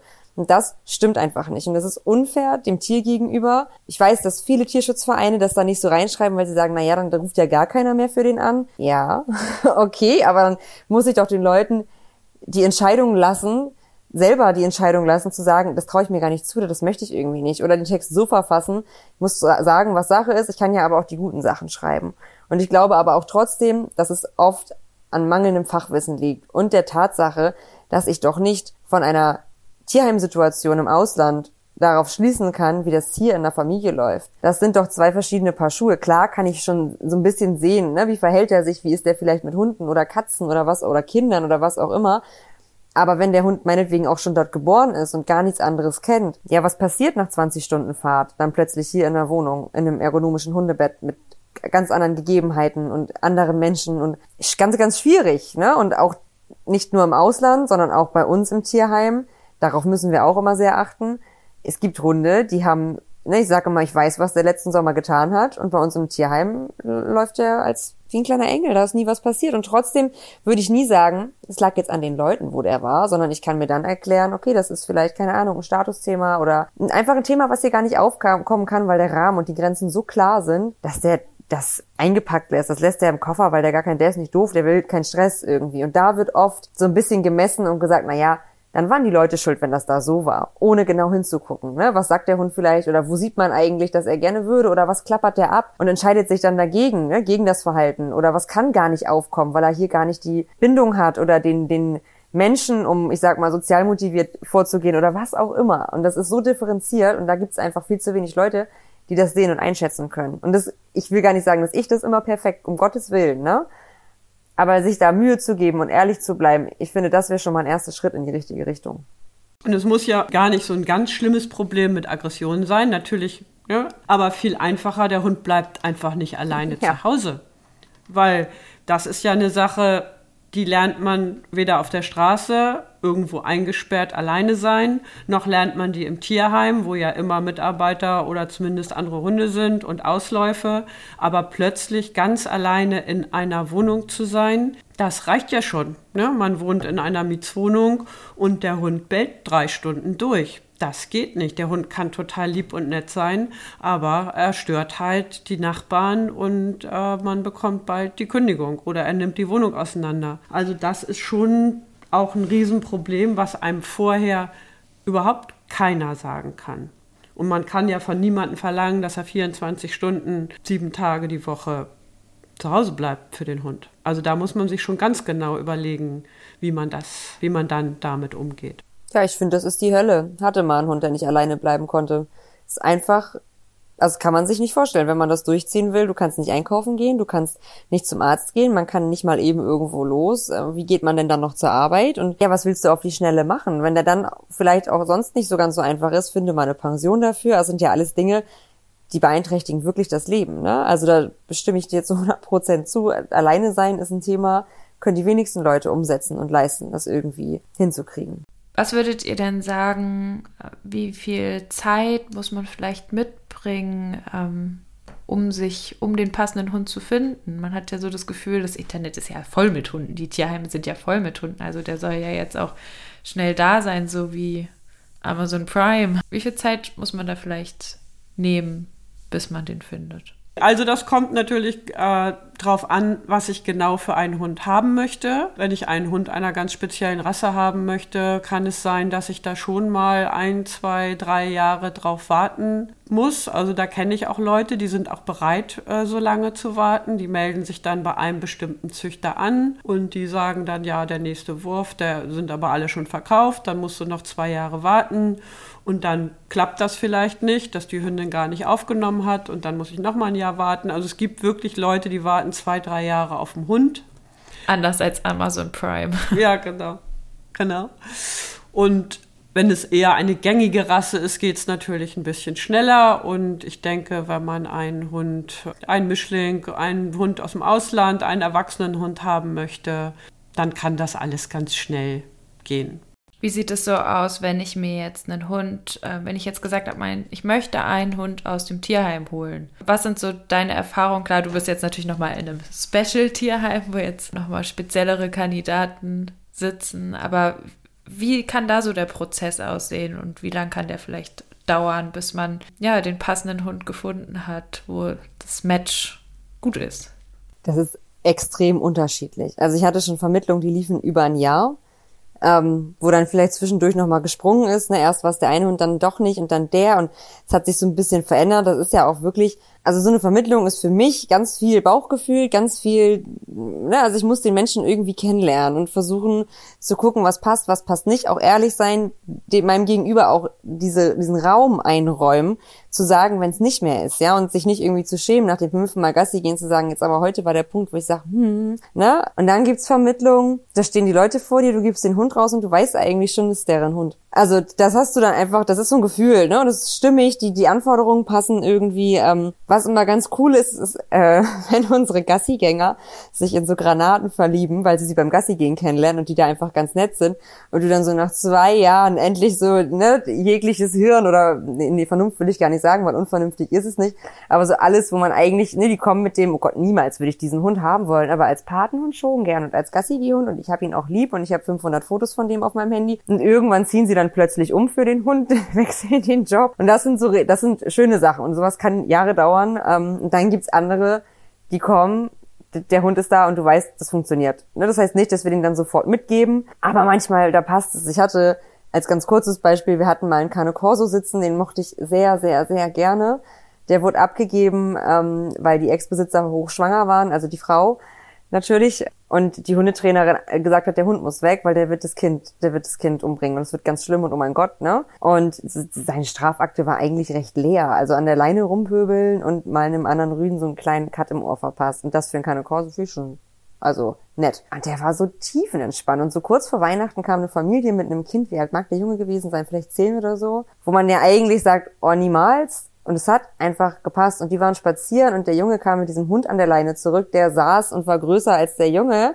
Und er saß da und sagt, mach Sitz. Und der Hund setzte sich hin. Und es war einfach stimmig. Also der Hund hatte auch tatsächlich, der war schon eine Zeit bei uns, gar kein Thema mit Kindern oder den eigenen Menschen. Es ist ein Cane Corso, natürlich findet der Fremde blöd, ne? Und bellt die an und keiner darf reinkommen und, und, und. Ja, und es hat einfach gepasst. Und das hat, glaube ich, eine Woche gedauert. Der Hund war vermittelt. Bis heute leben alle glücklich zusammen und es ist super. Und dann hast du Vermittlung, wo die Leute dran festhalten. Oftmals schalten wir dann gern noch einen Hunde, einen externen Hundetrainer dazu und sagen, komm, ihr macht da jetzt mal eine Ankaufberatung und da fließen nicht selten Tränen, wenn man merkt, ach, es passt doch nicht. Aber wir versuchen schon, ne, dass es nicht so endet, dass wir den Hund wiederkriegen am Ende oder irgendjemandem was passiert. Es ist natürlich, ich sag mal, im Special-Tierheim eine ganz, ganz schwierige Nummer, ne, weil ganz viele Leute sagen, ich würde es nie verantworten, so einen Hund noch zu vermitteln. Aber ich sehe es halt, ja, es ist, wir sind ja keine Verwahranstalt. Am Ende gehören diese Hunde zu uns allen, die sind da und ganz alleine können wir es nicht schaffen. Aber ich bin jetzt wirklich vom Thema abgekommen. Also grundsätzlich sehr unterschiedlich. Ne? Also unterschiedlich von, was die Menschen mitbringen, genau. was für ein Hund es werden soll, wie viel Vorstellung da ist, wie offen man ist und so weiter und so fort. Ja. Okay, aber das gibt ja schon mal so ein bisschen Einblick. Das heißt, es ist auch, es kann auch einfach wirklich ein Prozess sein, sich zu finden oder also den Hund zu finden und nicht nur ein schnelles, schnelles, das will ich haben, wo gibt's das, zack, zack. Ja, und man entwickelt da auch ein Gespür für. Also manchmal kommen so Hunde rein und dann habe ich sofort Menschen dazu im Kopf, aus dem Umfeld oder wo du weißt, der sucht oder der sucht nicht oder was auch immer, wo du einfach denkst, dem schicke ich jetzt ein Foto oder das, ne, würde hier einfach, das, das, das klingt so spirituell, das ist gar nicht so gemeint, ne, aber so eine gewisse, nicht Energie, aber du siehst diesen Hund und du weißt dann einfach, das passt, die passen irgendwie zusammen, ne, wo man selber dann schon, ja, irgendwie weiß, dass das funktioniert, ne, oder den Leuten, die kommen dann und sagen, ich möchte den da und ich weiß oder denke, aber es ist eigentlich der da, ne, und so die, das Hunde und Leute zusammenbringen ist schon eine schöne Sache. Manchmal dauert es mhm. länger, manchmal nicht. Was für Fragen kann ich mir denn selbst so im Vorhinein stellen, bevor ich einen Hund anschaffe? Also ich denke jetzt wieder an die HörerInnen, die sagen, ich höre diese Folge und woher weiß ich, was für ein Hund zu mir passt? Was würdet ihr sagen? Was könnte man sich da vorher vielleicht so selber so ein bisschen sich reflektieren, um da mehr sich Klarheit zu verschaffen? Also ich finde, dass es einmal auch wichtig ist, dass man dem Hund körperlich gewachsen ist, dass man den Hund halten kann, wenn der auch mal vielleicht an der Leine auf einen anderen Hund losgeht oder losrennt, weil ein Eichhörnchen über die Straße läuft. Also das finde ich extrem wichtig. Was würdest du sagen, ist da so das Verhältnis? Also wie viel, wie, wie gut es hängt natürlich auch total davon ab, wie der Hund sich bewegt, ne? Aber und was man, ja. man selber halten kann. Also ich glaube, du mit deiner Erfahrung kannst ja auch einen Hund halten, der viel mehr wiegt als du. Aber du weißt ja, halt dann, wie es geht, wahrscheinlich. Witzigerweise ziehen Hunde auch auf eine unterschiedliche Art und Weise. Also es gibt Voll. Hunde, die, die ziehen und die kann man trotzdem irgendwie locker halten und dann gibt es Hunde, wo es echt schwierig ist. Also meine Hündin ähm, aus dem, na, die so eine Fluchtthematik hat, die wiegt 16 Kilo oder sogar 15 oder so. Ähm, aber wenn die richtig flüchtet, dann bin ich froh, dass die nur so viel wiegt, weil ich die schon richtig, richtig doll festhalten muss. Wenn ich mir vorstelle, dass die jetzt ein Berner Sennhund wäre, dann hätte ich wahrscheinlich verloren. aber ein Berner Sennhund kann man gut halten, komischerweise. Die sind körperlich irgendwie so weich in sich. Wenn der so ziehen würde und so hart wäre wie sie, dann würde das nicht gehen. Aber das, ja. aber das ist trotzdem anderes Ziehen, auf jeden Fall, ja. Also ich weiß nicht, ob man das so sagen kann, aber vielleicht 50 Prozent vom eigenen Körpergewicht oder ja, weiß ich nicht, du hast drei, Elena. ich höre die ganze Zeit, sag einfach nichts, Elena, sag einfach ja. nichts.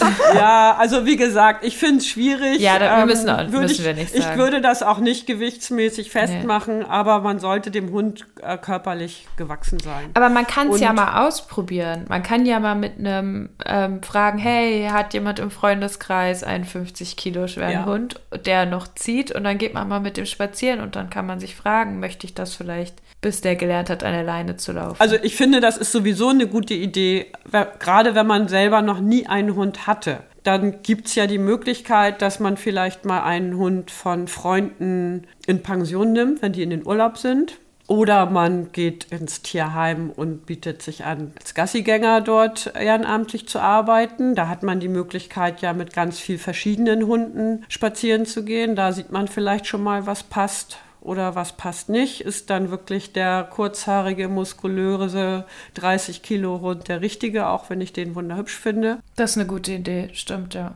Oder ich kann ja auch Pflegestelle sein, kann mich beim Tierschutzverein melden und kann sagen, ich möchte einen Hund als Pflegestelle, äh, möchte eine Pflegestelle anbieten für einen Vermittlungshund. Es gibt ja sehr viele sogenannte Pflegestellenversager, die den Hund dann doch behalten. Das wäre ja auch völlig okay, aber vielleicht ja eben auch nicht. Und man kann sagen, ja, also so ein Auslandshund ist dann vielleicht doch nicht das Richtige für mich. Aber da kann man sich ja schon mal so ein bisschen aus probieren und Erfahrung sammeln, dass man hinterher weiß, was man wirklich will. Weil wenn man diese Praxis nicht hat, finde ich es wirklich kompliziert. Also das ist auch insofern eine super gute Idee, äh, zu sagen, ich nehme irgendwie Kontakt zu Hunden auf, äh, wie auch immer das aussieht, weil ja viele Menschen so ein ganz starkes Bedürfnis nach Hund haben. Gerade jetzt in der Corona-Zeit sagen sie, da muss jetzt ein Hund kommen, weil ich ich mag Fell in meinem Haushalt und erstmal dem Bedürfnis nachzugehen, aber nicht direkt einen im Internet zu bestellen, sondern zu sagen, ich suche mir woanders erstmal den Hundekontakt, bevor dann einer wirklich dauerhaft hier einzieht. Ich finde ja. das Beispiel auch eigentlich ganz schön zu sagen,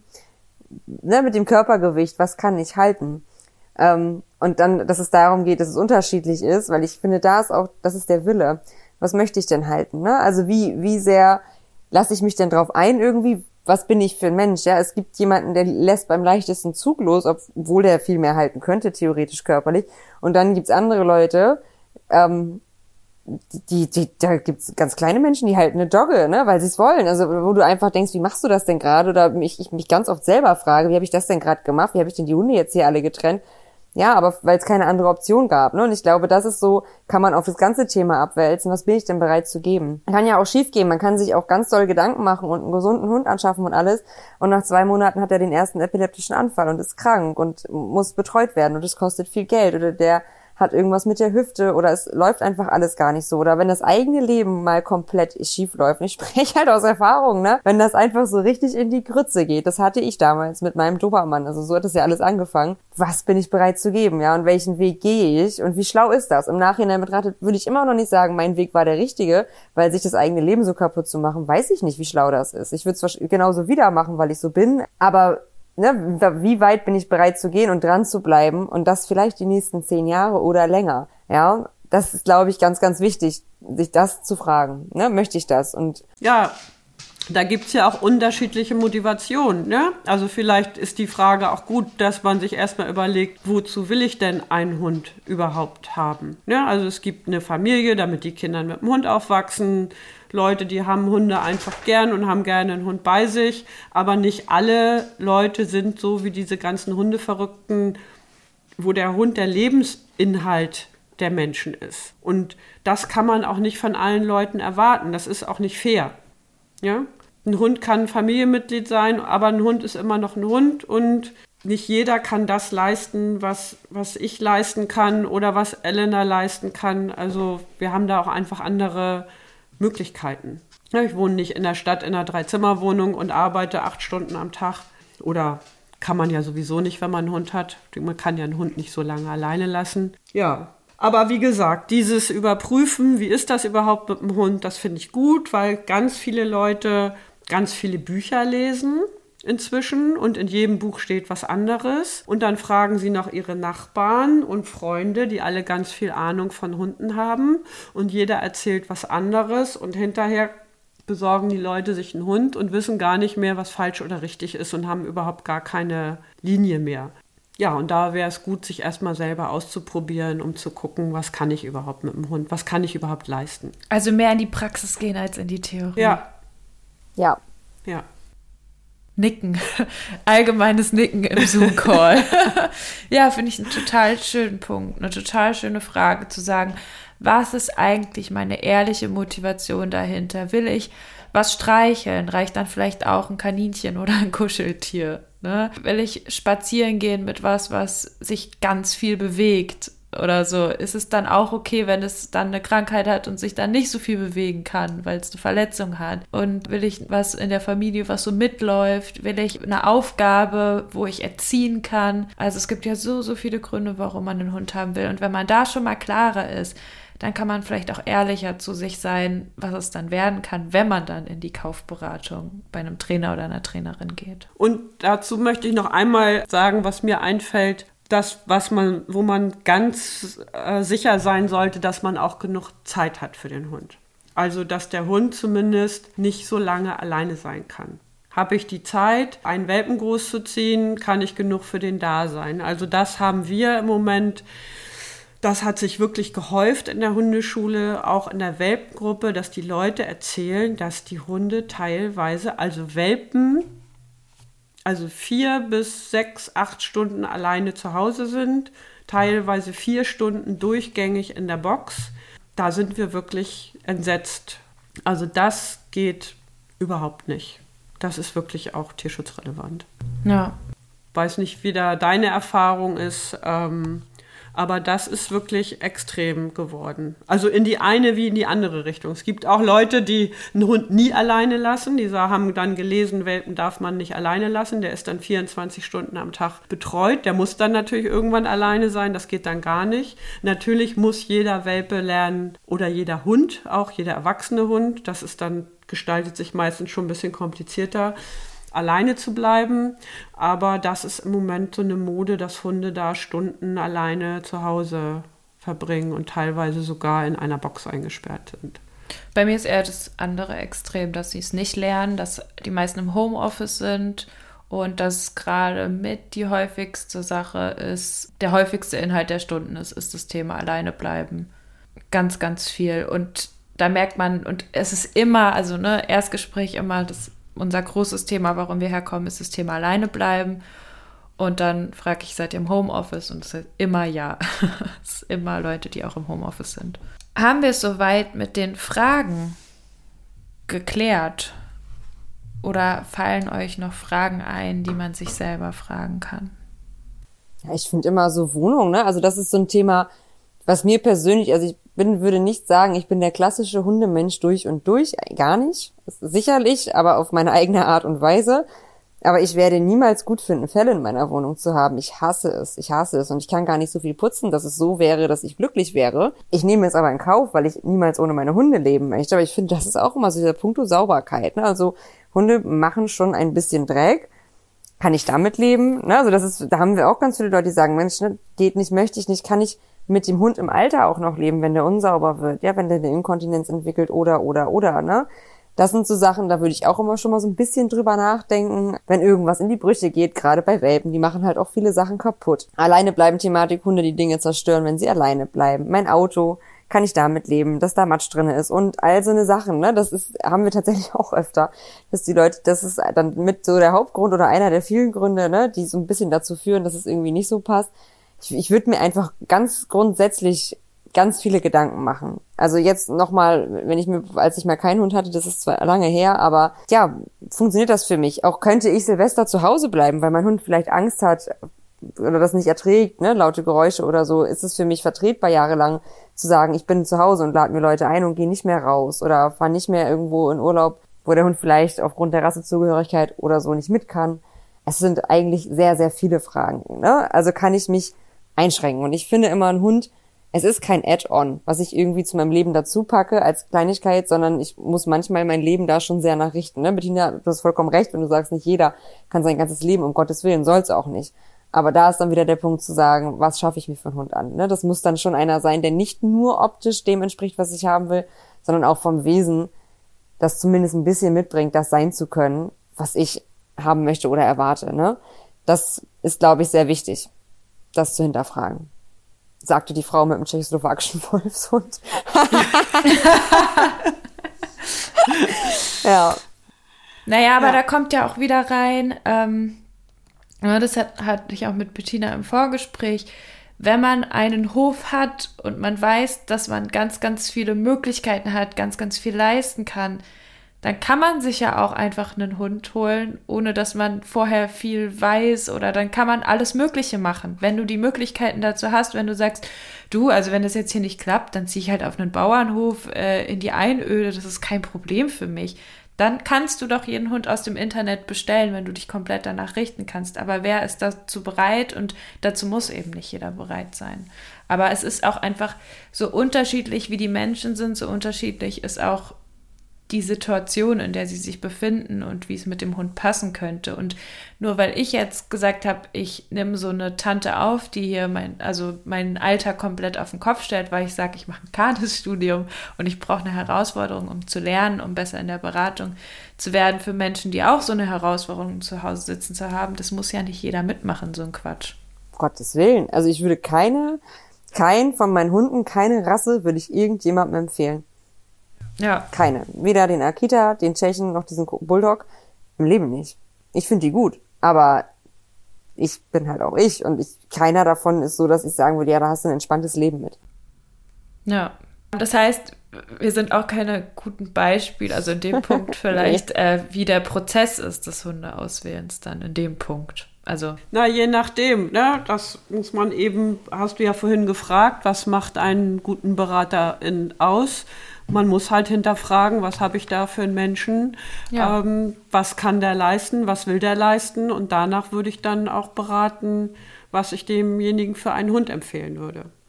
Also wenn du jetzt Elena im Hundekaufgespräch hättest, dann würdest du sagen, ja, mach doch mit dem tschechoslowakischen ja. Wolfshund. Du Klar, die würde ich sofort, die würde ich sofort ins Tierheim Lübeck schicken und sagen, da wirst du schon einen finden. Ja. so wird der Kreis doch rund. Ja, Zeit habt ihr benannt. Wie sieht es denn so mit den Kosten aus? Worauf kann man sich da einstellen? Das ist natürlich wahnsinnig unterschiedlich, aber was ist da so euer Eindruck? Wird das gut eingeschätzt von den InteressentInnen? Also ich denke, dass die meisten Leute die Kosten vielleicht doch unterschätzen, weil die meisten InteressentInnen bestimmt nicht davon ausgehen, dass der Hund, den sie sich anschaffen, krank sein wird. Stimmt. Und da kann schon einiges zusammenkommen. Also wer sich einen Hund anschafft, geht ja davon aus, dass er einen gesunden Hund bekommt. Also die Tierarztkosten werden auch immer höher. Äh, ganz allgemein gibt es auch gar nicht mehr so viel Praxen und Kliniken und die da sind, da steigen die Preise. Also man sollte auf jeden Fall heutzutage eine Krankenversicherung für seinen Hund auch abschließen. Stimme ich voll zu.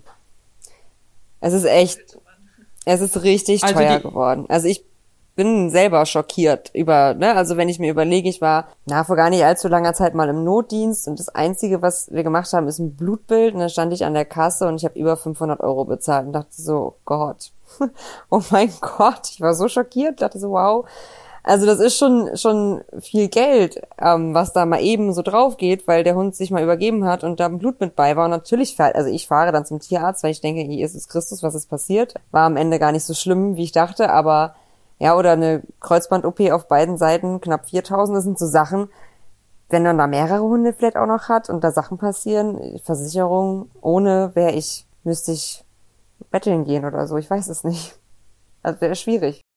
Ja, also die Anschaffung des Hundes ist meistens das geringste daran.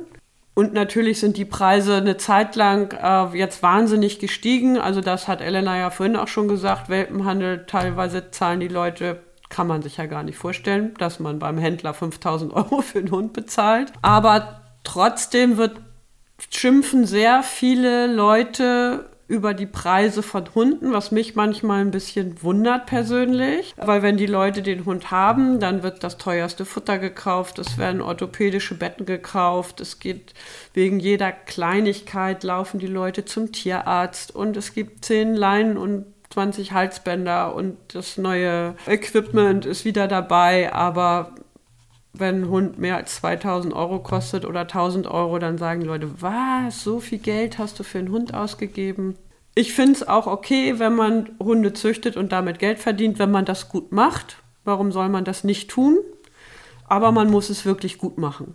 Und dann ist es relativ teuer auch. Also wir haben hier auf dem Hof, ähm, ich habe auch schon mal selber einen Wurf mit meiner Hündin gehabt und meine Tochter auch. Und was da so zusammenkommt an Futterkosten, naja, Tierarztkosten und so weiter. Und von der Zeit, die man investiert, darf man gar nicht sprechen. Finde ich, ist es völlig okay, wenn ein Hund auch Geld kostet. Aber man muss es halt gut machen, dass der Preis dann auch wirklich gerechtfertigt ist. Und da gut machen ja, also wenn man einen Wurf hat, der acht bis zehn, zwölf Wochen bei einem ist, das ist wirklich ein Fulltime-Job für die Zeit.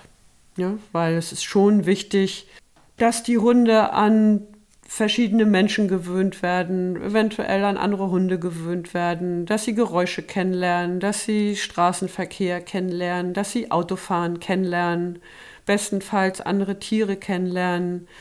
Ähm, damit der Hund wirklich gut sozialisiert und gut an die Umwelt gewöhnt zu den neuen Besitzern vermittelt werden kann.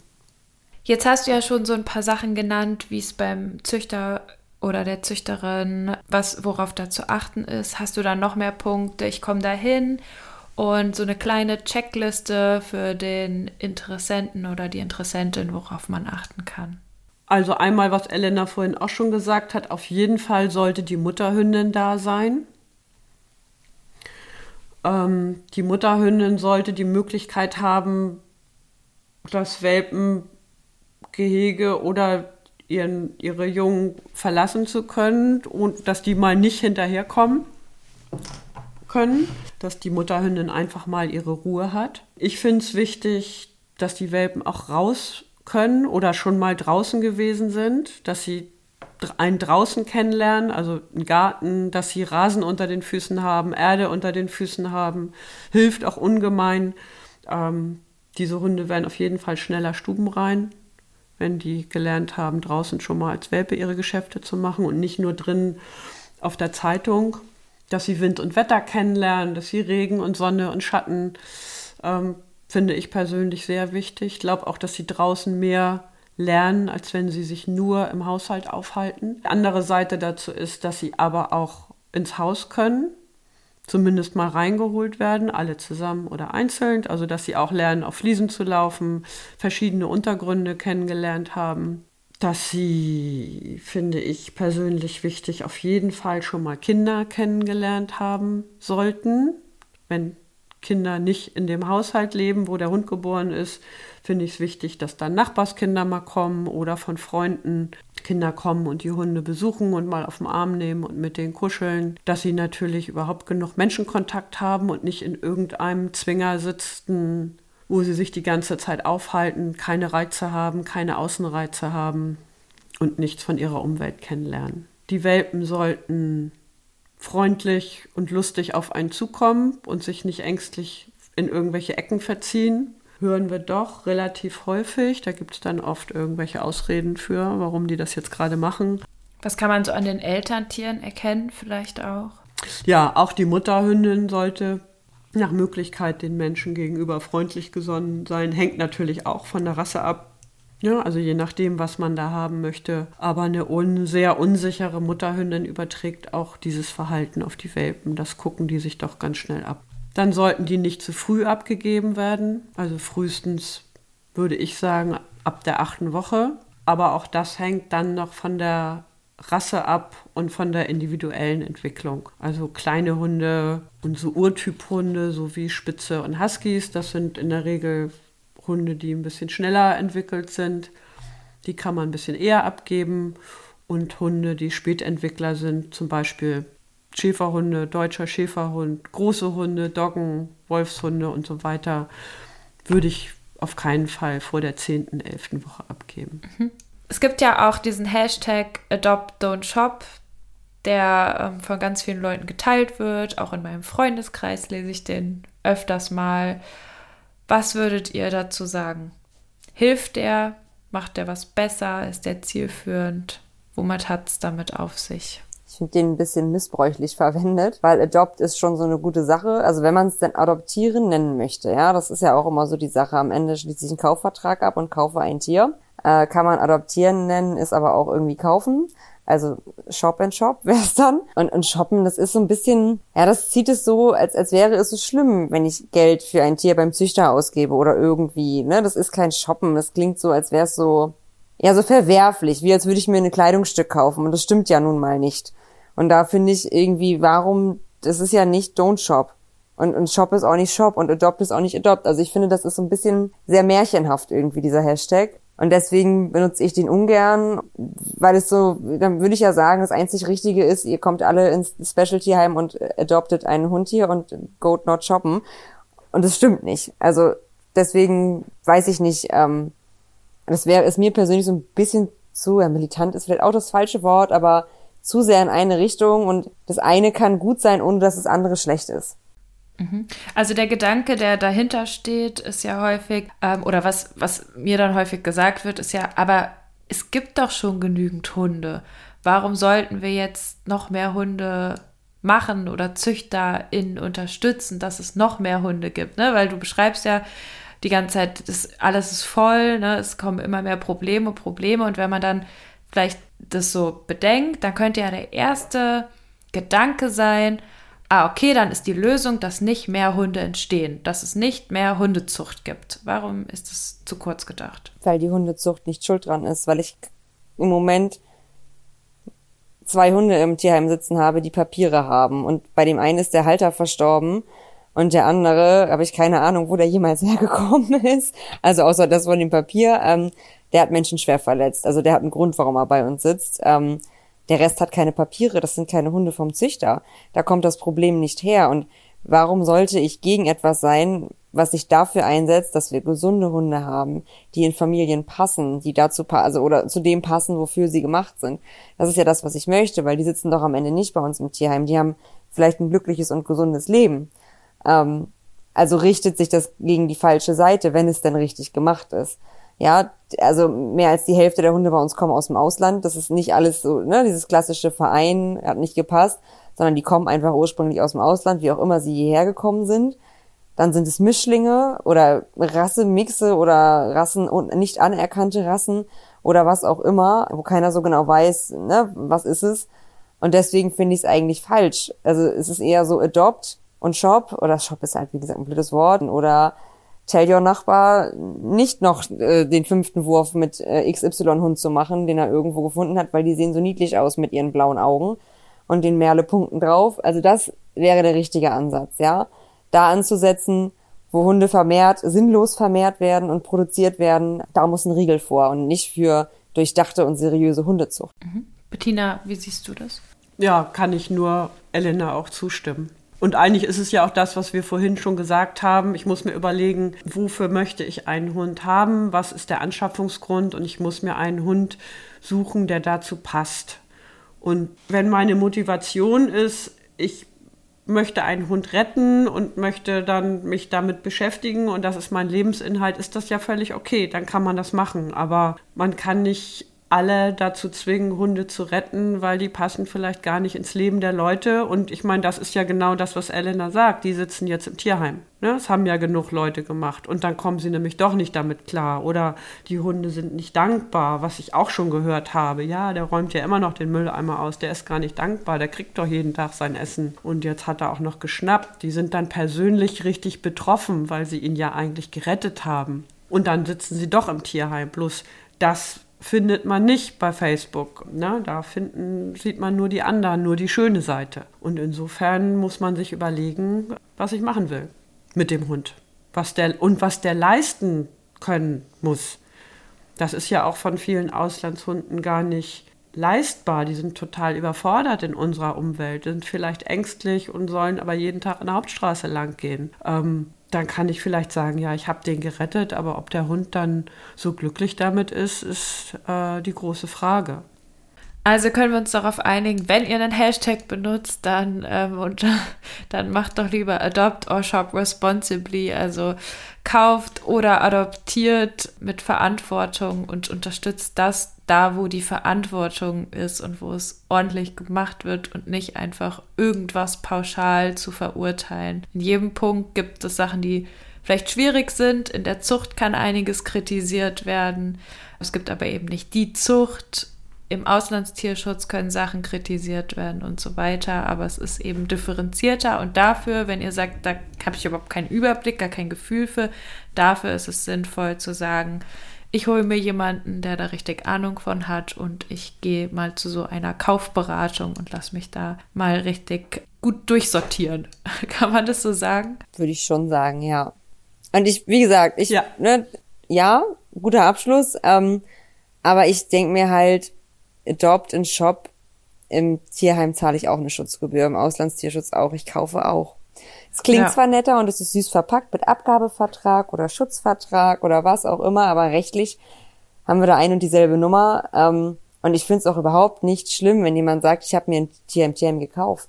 Es ist ja so passiert. Das ist aber ja nichts Schlimmes. Es ist ja bezahlt worden. Ne? Und viel schlimmer finde ich es, wenn jemand sagen würde, ich habe ein Tier, also wenn es bei mir wäre, würde ich mich angegriffen fühlen, aus dem Tierheim gerettet. Weil ich mir denken würde, Entschuldigung, ganz kurz, keiner muss bei uns gerettet werden. Wir sind ein Tierheim, ne? Und kein Schlachthaus oder keine Ahnung was. Von daher würde ich da, ne, auch finden, so ein bisschen einfach mal so ein paar Sachen hinterfragen. Ja, oder Begrifflichkeiten oder keine Ahnung.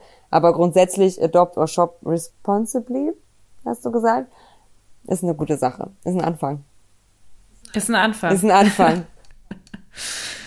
Gut. Bettina, wolltest du noch was dazu sagen? Nee, also das mit dem Adopt äh, fand ich auch. Also weil du diesen Abschluss, mir geht das Wort auch so ein bisschen, bisschen gegen den Strich.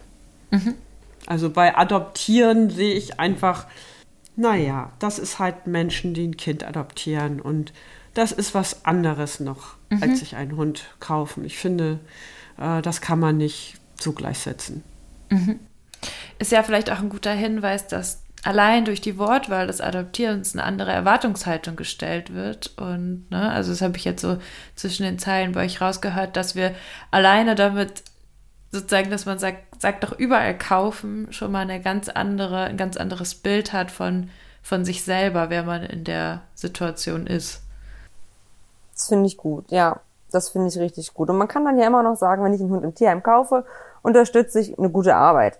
Im besten Fall, ja, dass man sagt, gut, man, das unterstützt ja auch den Verein, ne? Wir sind ja nicht wirtschaftlich, also von der Schutzgebühr äh, finanziert sich kein Aufenthalt von irgendeinem Tier, ein Bruchteil davon vielleicht, wenn überhaupt. Aber grundsätzlich, das finde ich ein guter Ansatz.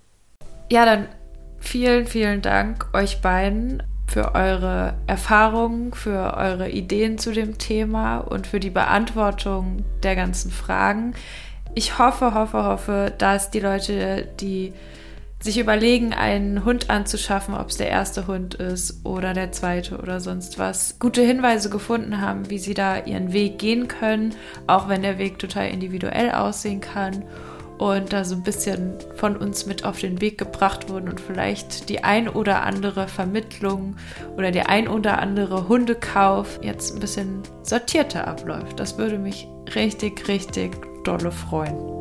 Vielen Dank euch beiden. Sehr gerne. Vielen Dank. Danke, dass ich da Auch an dich. Ja, genau. Und danke, dass ich dabei sein durfte. Das war sie, die Folge. Wenn ihr jemanden kennt, der gerade auf Hundesuche ist, dann empfehlt diese Folge gerne weiter. Und wenn ihr vielleicht die Nadel im Heuhaufen für einen Spezialisten im Tierheim Lübeck sein könntet, dann bin ich mir sicher, werdet ihr dort gut beraten werden.